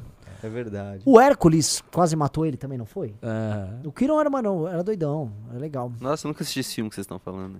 Não é filme, cara, é mitologia. Ah, velho. Peraí, O deixa eu só lembrar. O Minotauro é dos minóicos, é mitologia grega. É, cretense, né, digamos Ah, assim, mas É, grega. grega. de- de O modo centauro também é mitologia também, grega. também. Ah, não, é, tro- não, é, não é romana, Mas é então. micênico. Não. É, é dos aqueus, eu acho. Dos. Mas então é da época grega, não é da É, época é romana. grega. Não, não, é grega. Hugo Vigolo mandou 10 reais. Renan, preciso que, preciso que você escute um áudio no zap. Boas, oportunita- boas oportunidades vêm surgindo. Arthur, seu projeto Performance Bond quer adaptar para o município. O que você acha? Você tem de dar aula de plano diretor na academia. Bora, vamos fazer. Eu faço. Eu fecho. E isso é realmente, cara, aula de plano diretor na academia. Isso é, É, uma muito boa coisa pra ter ação cara. política municipal. Isso é muito. Posso- falar? Tem muita. Ó, um dia, cara, eu estava por acaso em Araçariguama fazendo um- uma, via... uma, uma, uma visita. E por acaso ia ter a votação do primeiro plano diretor de Araçariguama. E o prefeito, o presidente da Câmara, me apresentaram com um baita orgulho. Estamos restringindo isso, isso e aquilo. Aí eu falei pros caras, cara, vocês- olha a loucura que vocês estão fazendo, tal, tal, tal, tal. Os caras, meu, eles cancelaram a votação, cara. Foi? Só é realmente, peraí, tem coisa errada aqui. Que eu falei, prefeito, falei, prefeito, deixa eu te falar uma coisa, você vai limitar a altura, beleza. Você acha melhor você levar esgoto lá no bairro afastado ou trazer o cara pra onde tem? Eu comecei assim, ele falou, cara, eu nunca tinha parado pra pensar. Eu falei, pois é, eu também não, até eu ler esse livro, aí indiquei o livro, tudo. Cara, temos que fazer, cara. Isso muda a realidade de um país, cara. O Osvan Osvan mandou mais 5 reais e Centauro da, da Virtude ativar. O Osvan Osvan mandou mais 5 reais. Centauros da Virtude ativar. O Robson Schnabel, o alemão, mandou 5 reais. Que bom que está voltando, Arthur. Seus, seus vídeos eram a minha companhia no almoço. Já tenho saudades. Abraço e vamos questionar tudo. Obrigado, tamo junto. Só um minutinho, por favor. Que eu... Acelera aí, vai, cara. Já são quase 9 horas. Partiu USA, mandou 20 dólares. Arthur, você é foda, com ter- você fodeu com a terceira via. Mas você antes, antes daqueles fucking áudios já era inspiração pra mim e pra muita gente. Um erro não irá acabar com a tua trajetória. Já estou na academia, sou de Esparta. Eliezer Duarte. Obrigado o e vou Arthur te não falar. acabou com a terceira via. Não, vou gente. falar mais. Por você ser de Esparta, você tem que ter a sensibilidade pra entender o que aconteceu com a terceira via. É que tem coisas que a gente não pode falar publicamente, mas eu vou falar pra você depois que a gente se encontrar. Assim, é- é- isso aqui dá um recorte horrível, mas assim, Gente, o existe Moro, um- o Moro era um candidato existe- ruim demais. existe, gente. um, existe um responsável pela terceira via. Parte dela é das próprias pessoas da terceira via que fizeram uma esperança Isso personalista e a, perso a personalidade que era pra ser a grande personalidade da terceira via não tem a personalidade pra ser a grande personalidade da terceira via. Por Tem diversos motivos. Não é só porque ai, não tem carisma, porque não sabe falar. Quem dera fosse isso, né? É, mas não é isso, cara. Não é só isso, né? Enfim, a gente, a gente conversa sobre isso depois. O- infelizmente, cara, muito antes dos áudios, é, e a gente tem todas essas conversas, a gente sabe tudo isso. é, a, a- gente tava muito preocupado, cara, e outros agentes da terceira via, vamos chamar assim, outros influenciadores. Vou citar um, o Marcelo Brigadeiro, por exemplo. Ele sabe de algumas coisas que aconteciam. E um dia a gente vai poder falar tudo isso. Que não é a hora agora, Uhum. mas um dia a gente vai poder falar. O Matheus Silva mandou 5 reais. Água da, Águia da Ordem presente na live. Boa. Tamo junto. O Everton Lopes mandou 30 reais. Deixei de ser de esquerda e me encontrei na direita graças ao Arthur. Boa. Fiz o curso de Obrigado. Política 2.0, Academia 1, e acabei de me confirmar minha matrícula para a Academia 2022. E estava no 12 do 4, contra a cassação. Olha, esse cara aí, Agora, agora Qual a chance só- dele só- não só- ser uma liderança só- política? Só uma observação, peraí. Você disse que você fez Academia 1 e se matriculou de novo. Veja só, se você se formou na Academia 1, era pra você estar na- na- no segundo ano. Nós temos dois anos. Primeiro ano e segundo ano. Olha aí direitinho a sua- sua situação. O Wanderlei Pastrello mandou 10 reais. Oi, gente. Tudo nós abraçado na calçada da Rua da Amargura numa madrugada chovendo.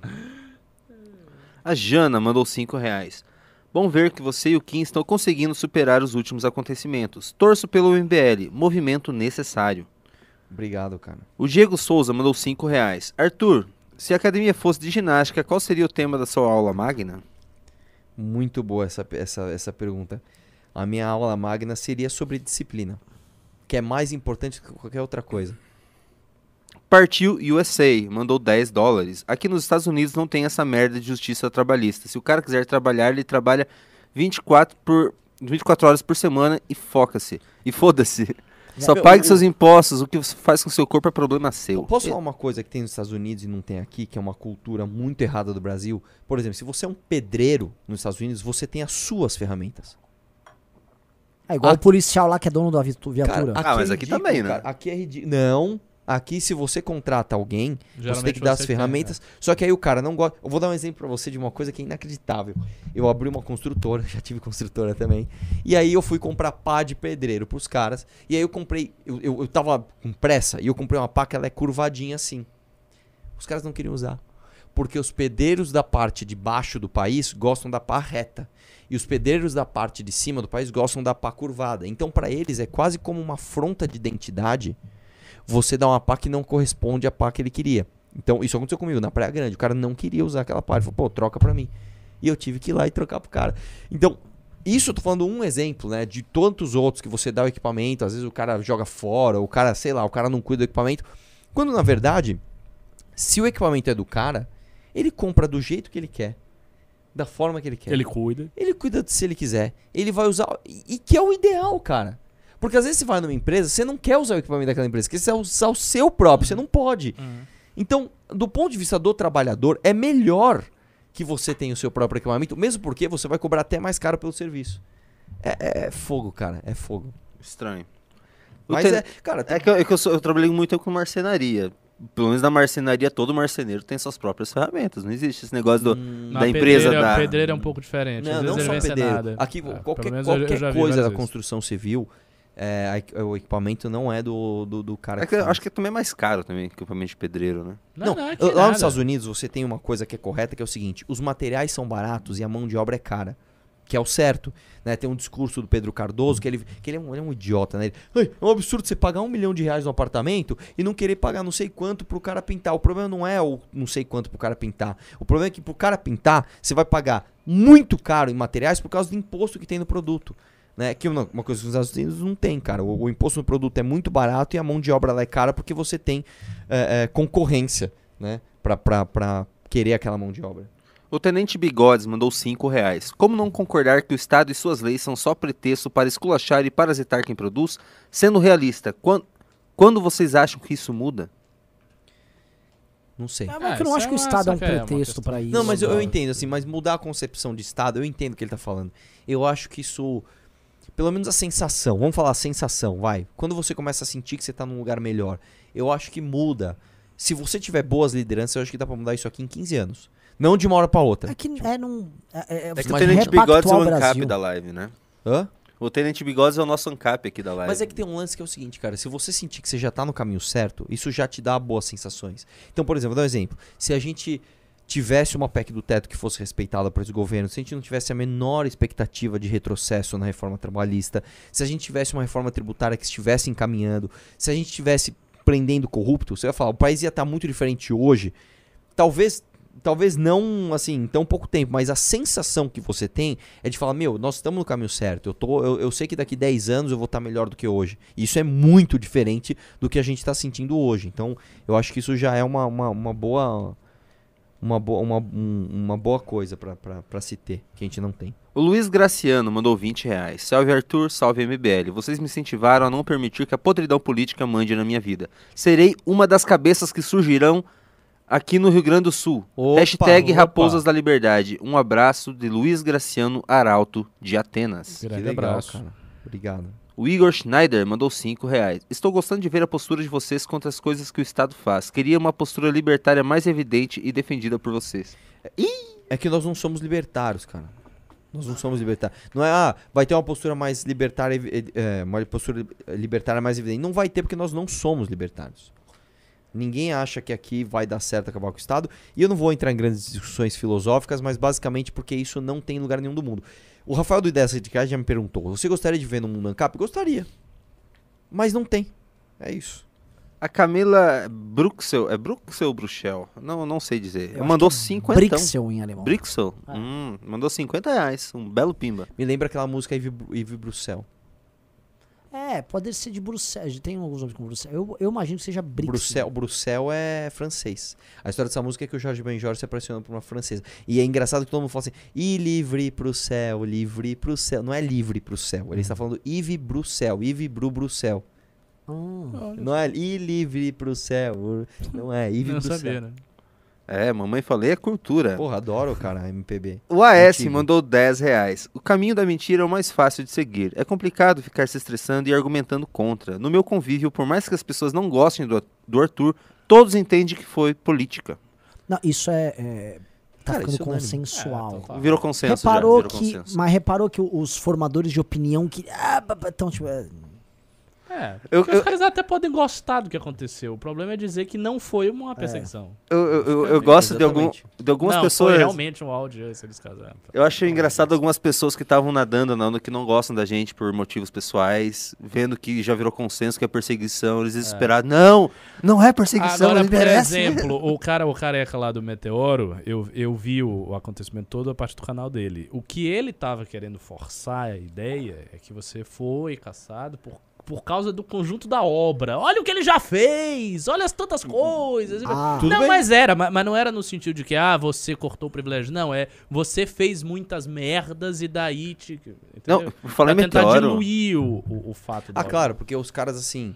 É, eles se importam muito com as merdas que é, eu fiz. é, ó. É, Por falar em meteoro, eles cresceram muito falando da gente. Os vídeos É, deles falando da gente aqui, em 600, falar de 700 mil. O que eu acho que é muito paradoxal, porque nós não temos tanta audiência assim. é, Mas os outros têm audiência falando da gente, sabe? Como, como funciona isso? Vamos cobrar royalties, né? É. Copyright. O Eduardo Lins mandou 10 reais. Deixa eu ver se eu entendi. Renan, o político brasileiro é um Robin Hood que rouba o pão do pobre para dar as migalhas e ficar com o pão para si? Manda um abraço para Varsóvia. Foi por aí.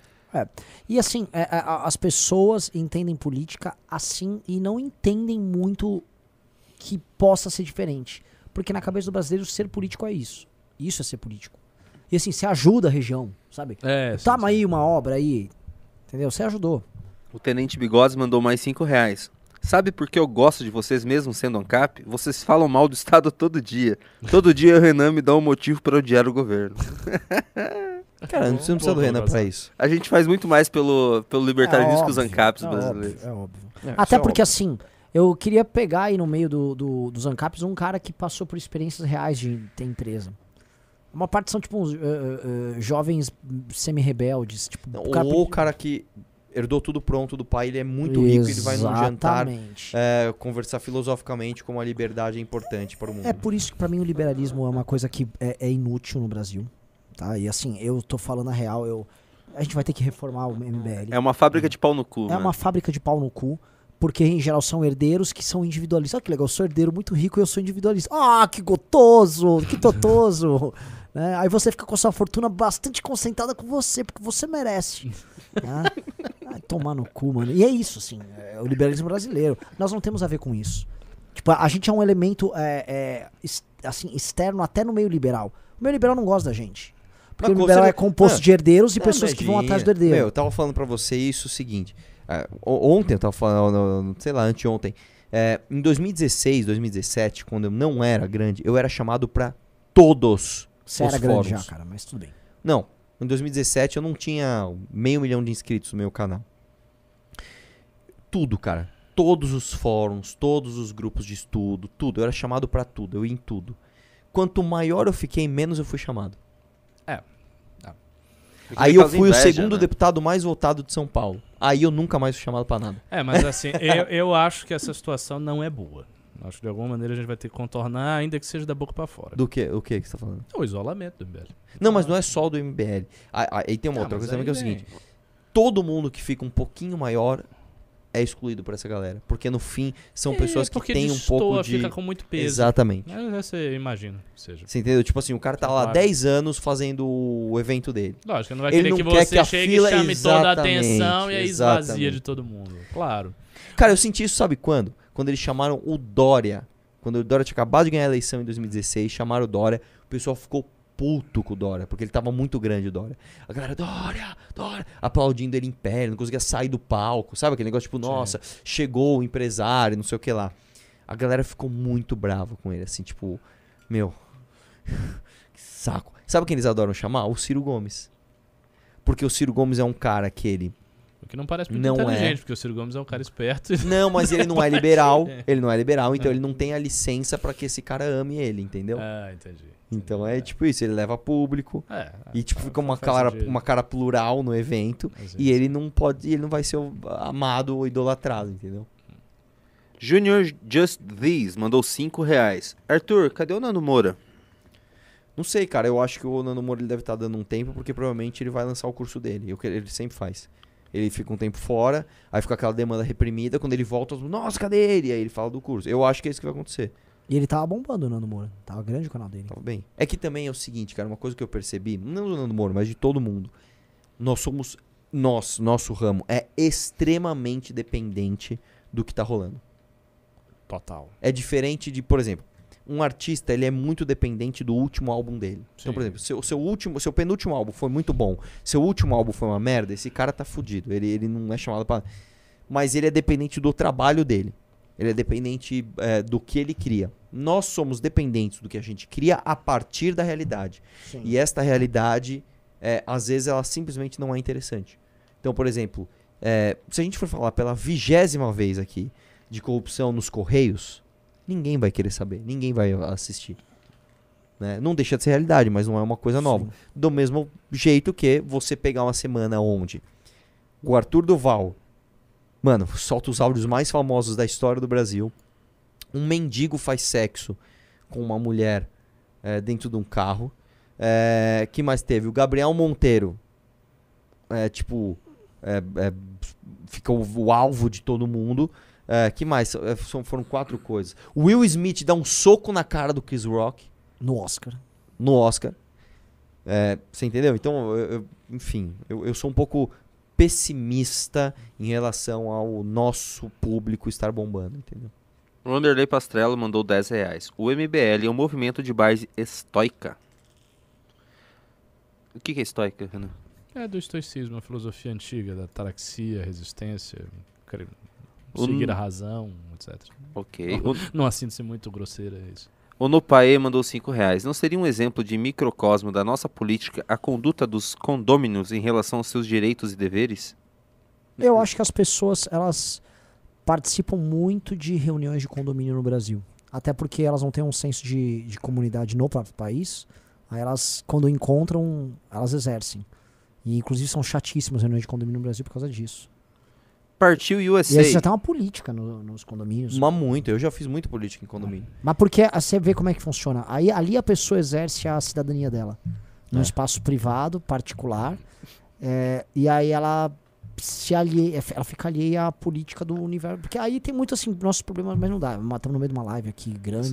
O Arthur não- fazendo mamãe falei. É, você que tava com Não, aqui, mas fala é, aqui, ó. Você que tava com quase som isso, alto. Eu, posso falar duas, du- muito brevemente. Uma vez ah, eu, eu abri o portão para um cara entrar pela garagem porque não queriam, era um, era um prestador de serviço. Ele ia, ele pôr um. Vocês já emplacaram o carro? Eu emplacar uma carretinha, aquelas de levar moto. O cara demora um segundo. É um plásticozinho do Detran. O cara vai e faz assim, clac, e vai embora. É só isso. Aí ele chegou pra fazer isso. Era um sábado, ele ia demorar menos de um minuto. Aí, não, o síndico não deixa porque é sábado ele é prestador de serviço. Falei, então ele é meu amigo. Como é seu nome? Era Beto o nome do cara, lembro até hoje. Beto, ele- meu convidado. Não, mas ele não pode porque ele tá com roupa de serviço. Faz o seguinte, então, eu peguei o controle e, e eu abri o controle da garagem e entrei a pé. O síndico me deu uma multa na época, em 2013, de 700 pau porque o cara entrou a pé. Falei, ah, vamos arrumar uma briga então. Aí eu descobri que tinha uma senhora, dona de um grupo de oração do prédio, que odiava o síndico. Eu fui no grupo de oração e falei, pessoal, o síndico fez isso comigo. Vamos assinar um abaixo assinar, porque se todos os condôminos da reunião assinassem, cancelava a multa. Vamos, vamos combinar de assinar, mas ó, surpresa, ninguém vai saber, tudo bem. Chegou no dia da reunião, de repente, estava todo o grupo de oração lá, todo mundo lá. O cara até ficou assim. Então, eu gostaria de pôr em pauta aqui a votação da multa assim, assim, assim, todo mundo assinou. Brigadão, valeu, um abraço. E no prédio que eu moro hoje, eu descobri que o ex-síndico tava roubando, né? Então, por exemplo, tinha lá um, um- um- boleto. O boleto era assim, é, adubo para grama. Eu, Meu, adubo para grama, mó caro. Aí peguei o código do boleto, fui ver, não era adubo para grama, era tipo um Apple Watch. Cara, não, cara, muito aí tinha lá, relógio pra academia. Aí eu olhei, o relógio era o mesmo, ele não comprou um relógio pra academia. Aí quando eu vi, tipo assim, é, o boleto era tipo assim, três whey protein e duas camisetas do Vanderlei Silva. Eu falei, "Mano, Esse cara tá de brincadeira. Aí eu peguei o histórico de ficha da lavanderia e vi que a esposa dele usava muita lavanderia. Do dia que ele ganhou a eleição, ela simplesmente parou de usar a lavanderia, só que eu via ela lá. Aí eu tirei fotos dela lá, aí eu fiz um vídeo, sol- fiz um grupo do prédio, soltei um vídeo e falei, ó, o que tá acontecendo com o síndico tal é isso, ó. Pá, pá, pá, pá. Vamos convocar uma reunião? Porque é caro. Tipo, você gasta, tipo assim, 4, 5 mil reais pra convocar uma reunião. Convocar uma reunião e destituímos, destituímos o síndico. Ele me odeia até Eis hoje. o motivo do, do Arthur ter sido caçado. Teria ser caçado Porque no a prédio postura dele. dele. é claramente a postura de um cara que, se tivesse um mandato ali no condomínio, teria sido caçado. é, exatamente, cara.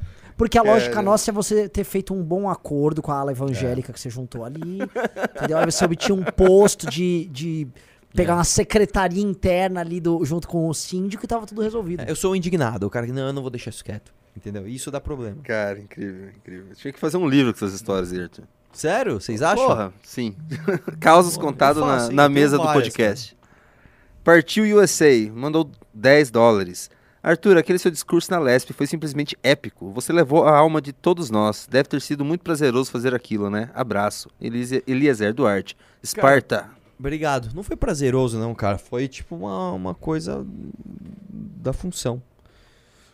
O Eduardo Lins mandou 5 reais.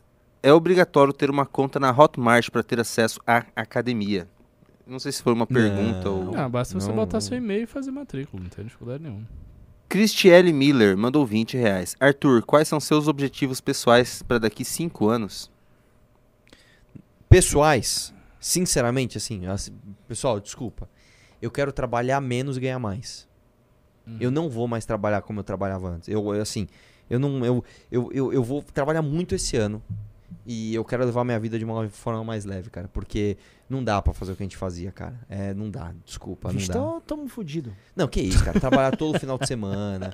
é, e aí você fala, beleza, vai chegar no final do mês, eu vou dobrar meu fator. Não, não, não. Você vai ganhar a mesma coisa. Tipo. Não, e aí eu tô trabalhando muito, muito. Porque são coisas que a gente trabalha, não tem nada a ver com mandato, tá? É, tem a ver com a nossa luta política. Então, por exemplo, é, sei lá, é, coisas pra. Dar exemplos aqui pra você ver como não tem nada a ver com, com, com mandato. Eu fui dar uma palestra, por exemplo, em. Quando eu fui com o Oliver, era em Minas, não sei aonde, cara. Chegou lá, puta, o, o voo tava caro. Eu falei, não, pra ajudar os caras. Eu peguei um carro, eu aluguei um carro, meu, viajei, tipo, sei lá quantas horas, dei a palestra de graça e voltei. Eu falei, cara, eu ganhei um centavo, eu não ganhei nada. Eu ganhei um voto aqui, não. A gente faz pela missão. Só que, meu, eu tô afim já de, de, né, começar a passar isso pras outras cabeças. Uhum. Porque, meu, é muita coisa pra mim, cara. É muita coisa. NTX343 mandou 10 reais. Como fazer uma reforma trabalhista de verdade se o, ju- se o judiciário as derruba? Haveria como o Senado impedir essa ingerência do judiciário sobre as reformas sem quebrar a tripartição de poderes? Haveria como.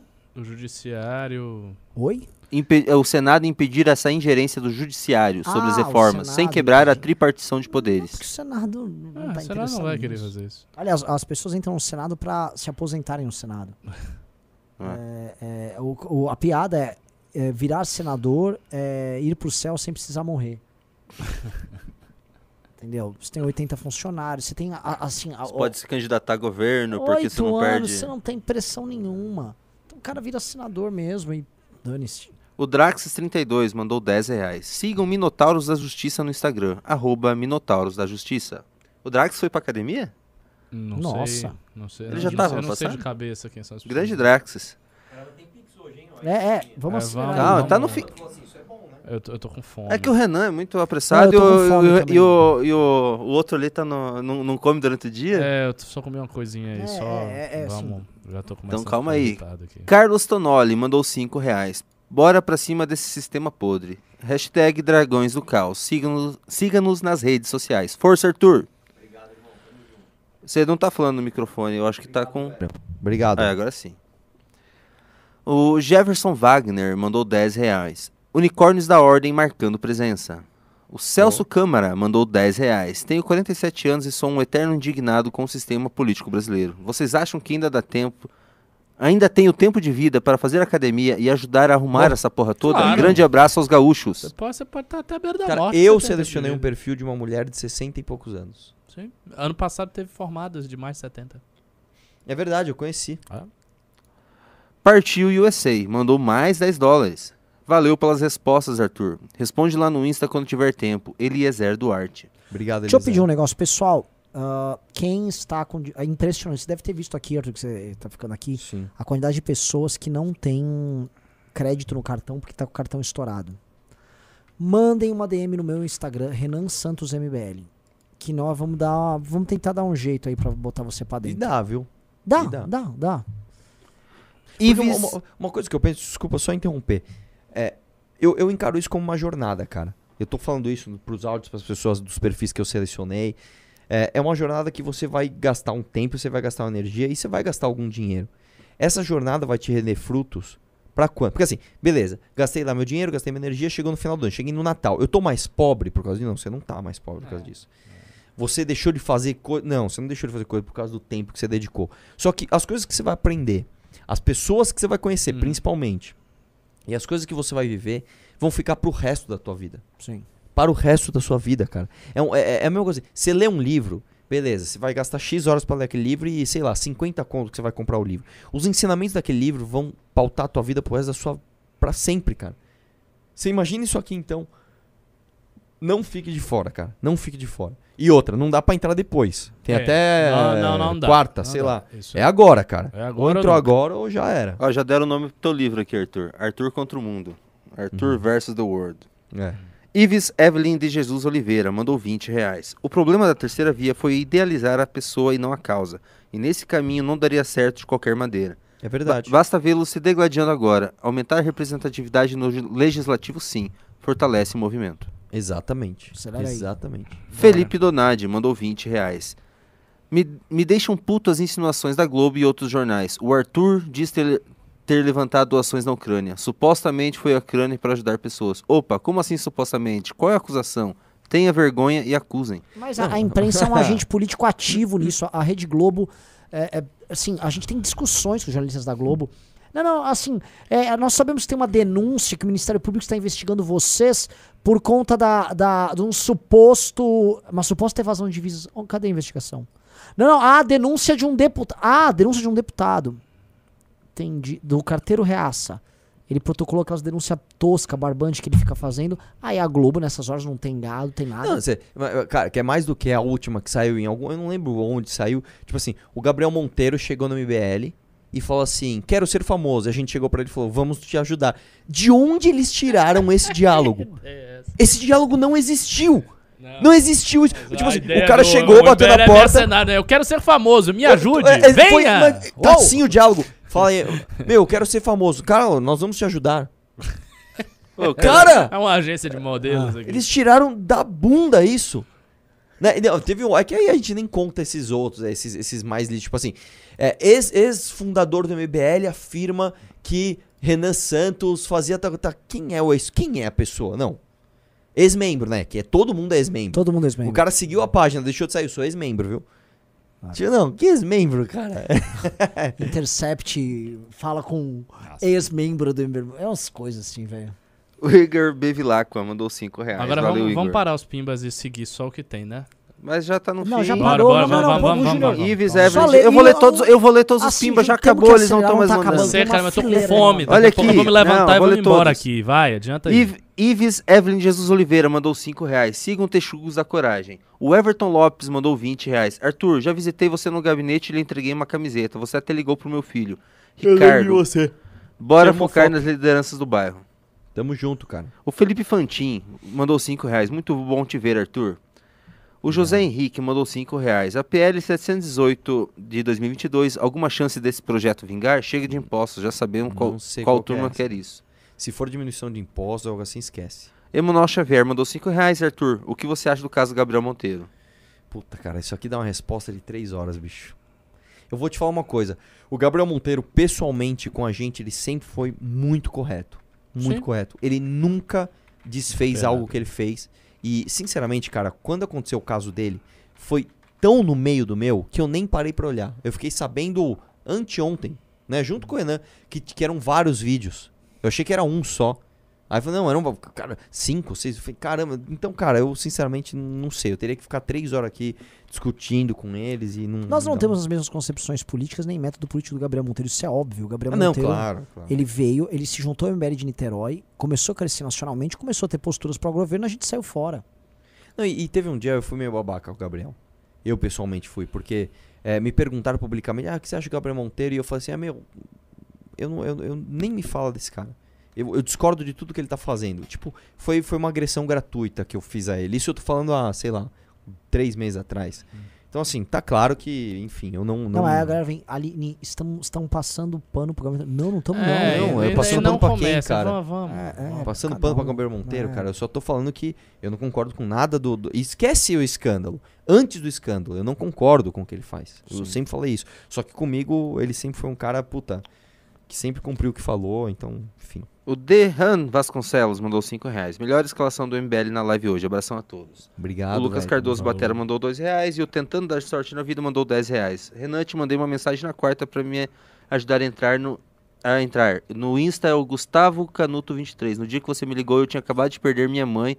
Mas com os Nossa, últimos cara. acontecimentos, vamos pra cima. Caramba. E o Léo mandou 5 dólares. Aí Tem mais pimbas, mais dois pimbas pra ler que eu preciso ler. Mas é que o Couto tá demorando pra me, pra Então me mandar. foi, cara. assim, Manda lá, Couto. Tem que ler, Renan. então, cara, mandaram, a assim, gente nós pediu estamos a tem desde cedo muito cansados aqui, cara.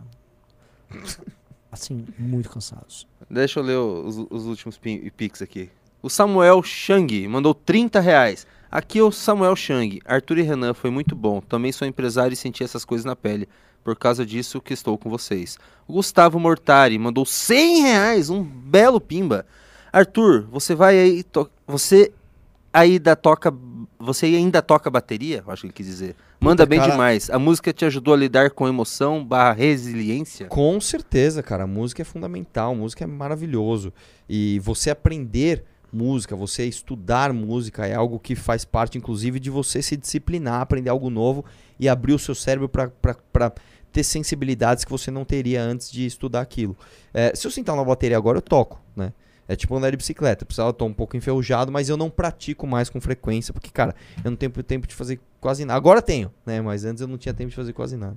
Ives Evelino de Jesus mandou 30 reais. Continue firme, Arthur. Estamos com vocês. Academia MBL é o caminho de- da renovação da política no Brasil. Sigam Texugos da Coragem. Tamo junto. O Victor Borsonai mandou 5 reais. Precisamos, ocu- precisamos ocupar as comissões.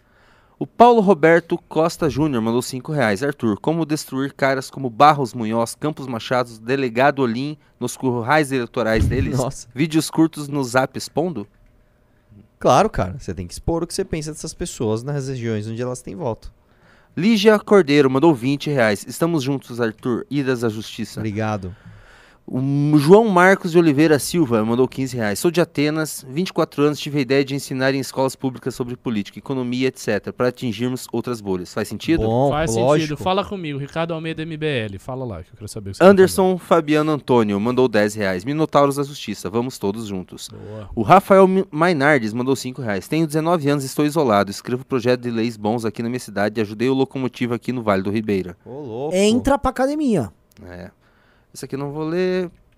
Porque zero centavos, nem sei Ah, como, esquece. co- como se podia fazer isso. O Ian Silveira mandou 5 reais. Sou tiete do Renan. Estou na academia e estou pronto para ser o Renan do Rio Grande do Sul. Salve para o Será? Raposo tá da precisando o Liberdade. Renan no Rio Grande do Sul. Nossa, muito. Você sabe, você Tá sabe queimar muito. carne e postar no Instagram, achando Nossa. que tá arrebentando? não Você pode ser. Não, não, não, mas não, não vamos, não vamos entrar na argumentação, não. Vamos só seguir o Felipe caminho. Lopes mandou 5 reais. Arthur, parabéns pela coragem. Eu penso em entrar pra política um dia e você me inspira. Como Obrigado, vamos irmão. deter Lula e Bolsonaro em 2022?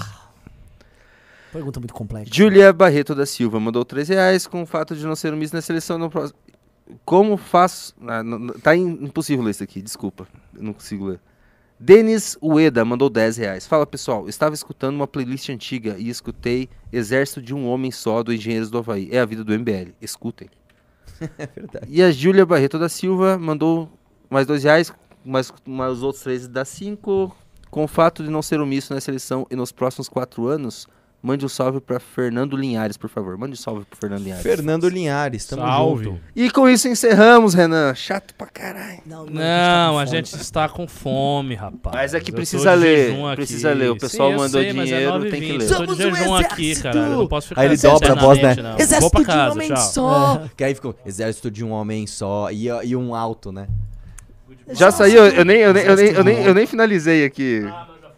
Tá, falou. Falou, galera. Quer dar um tchau aí? Mais alguma noti- no- notícia? Falou. junto.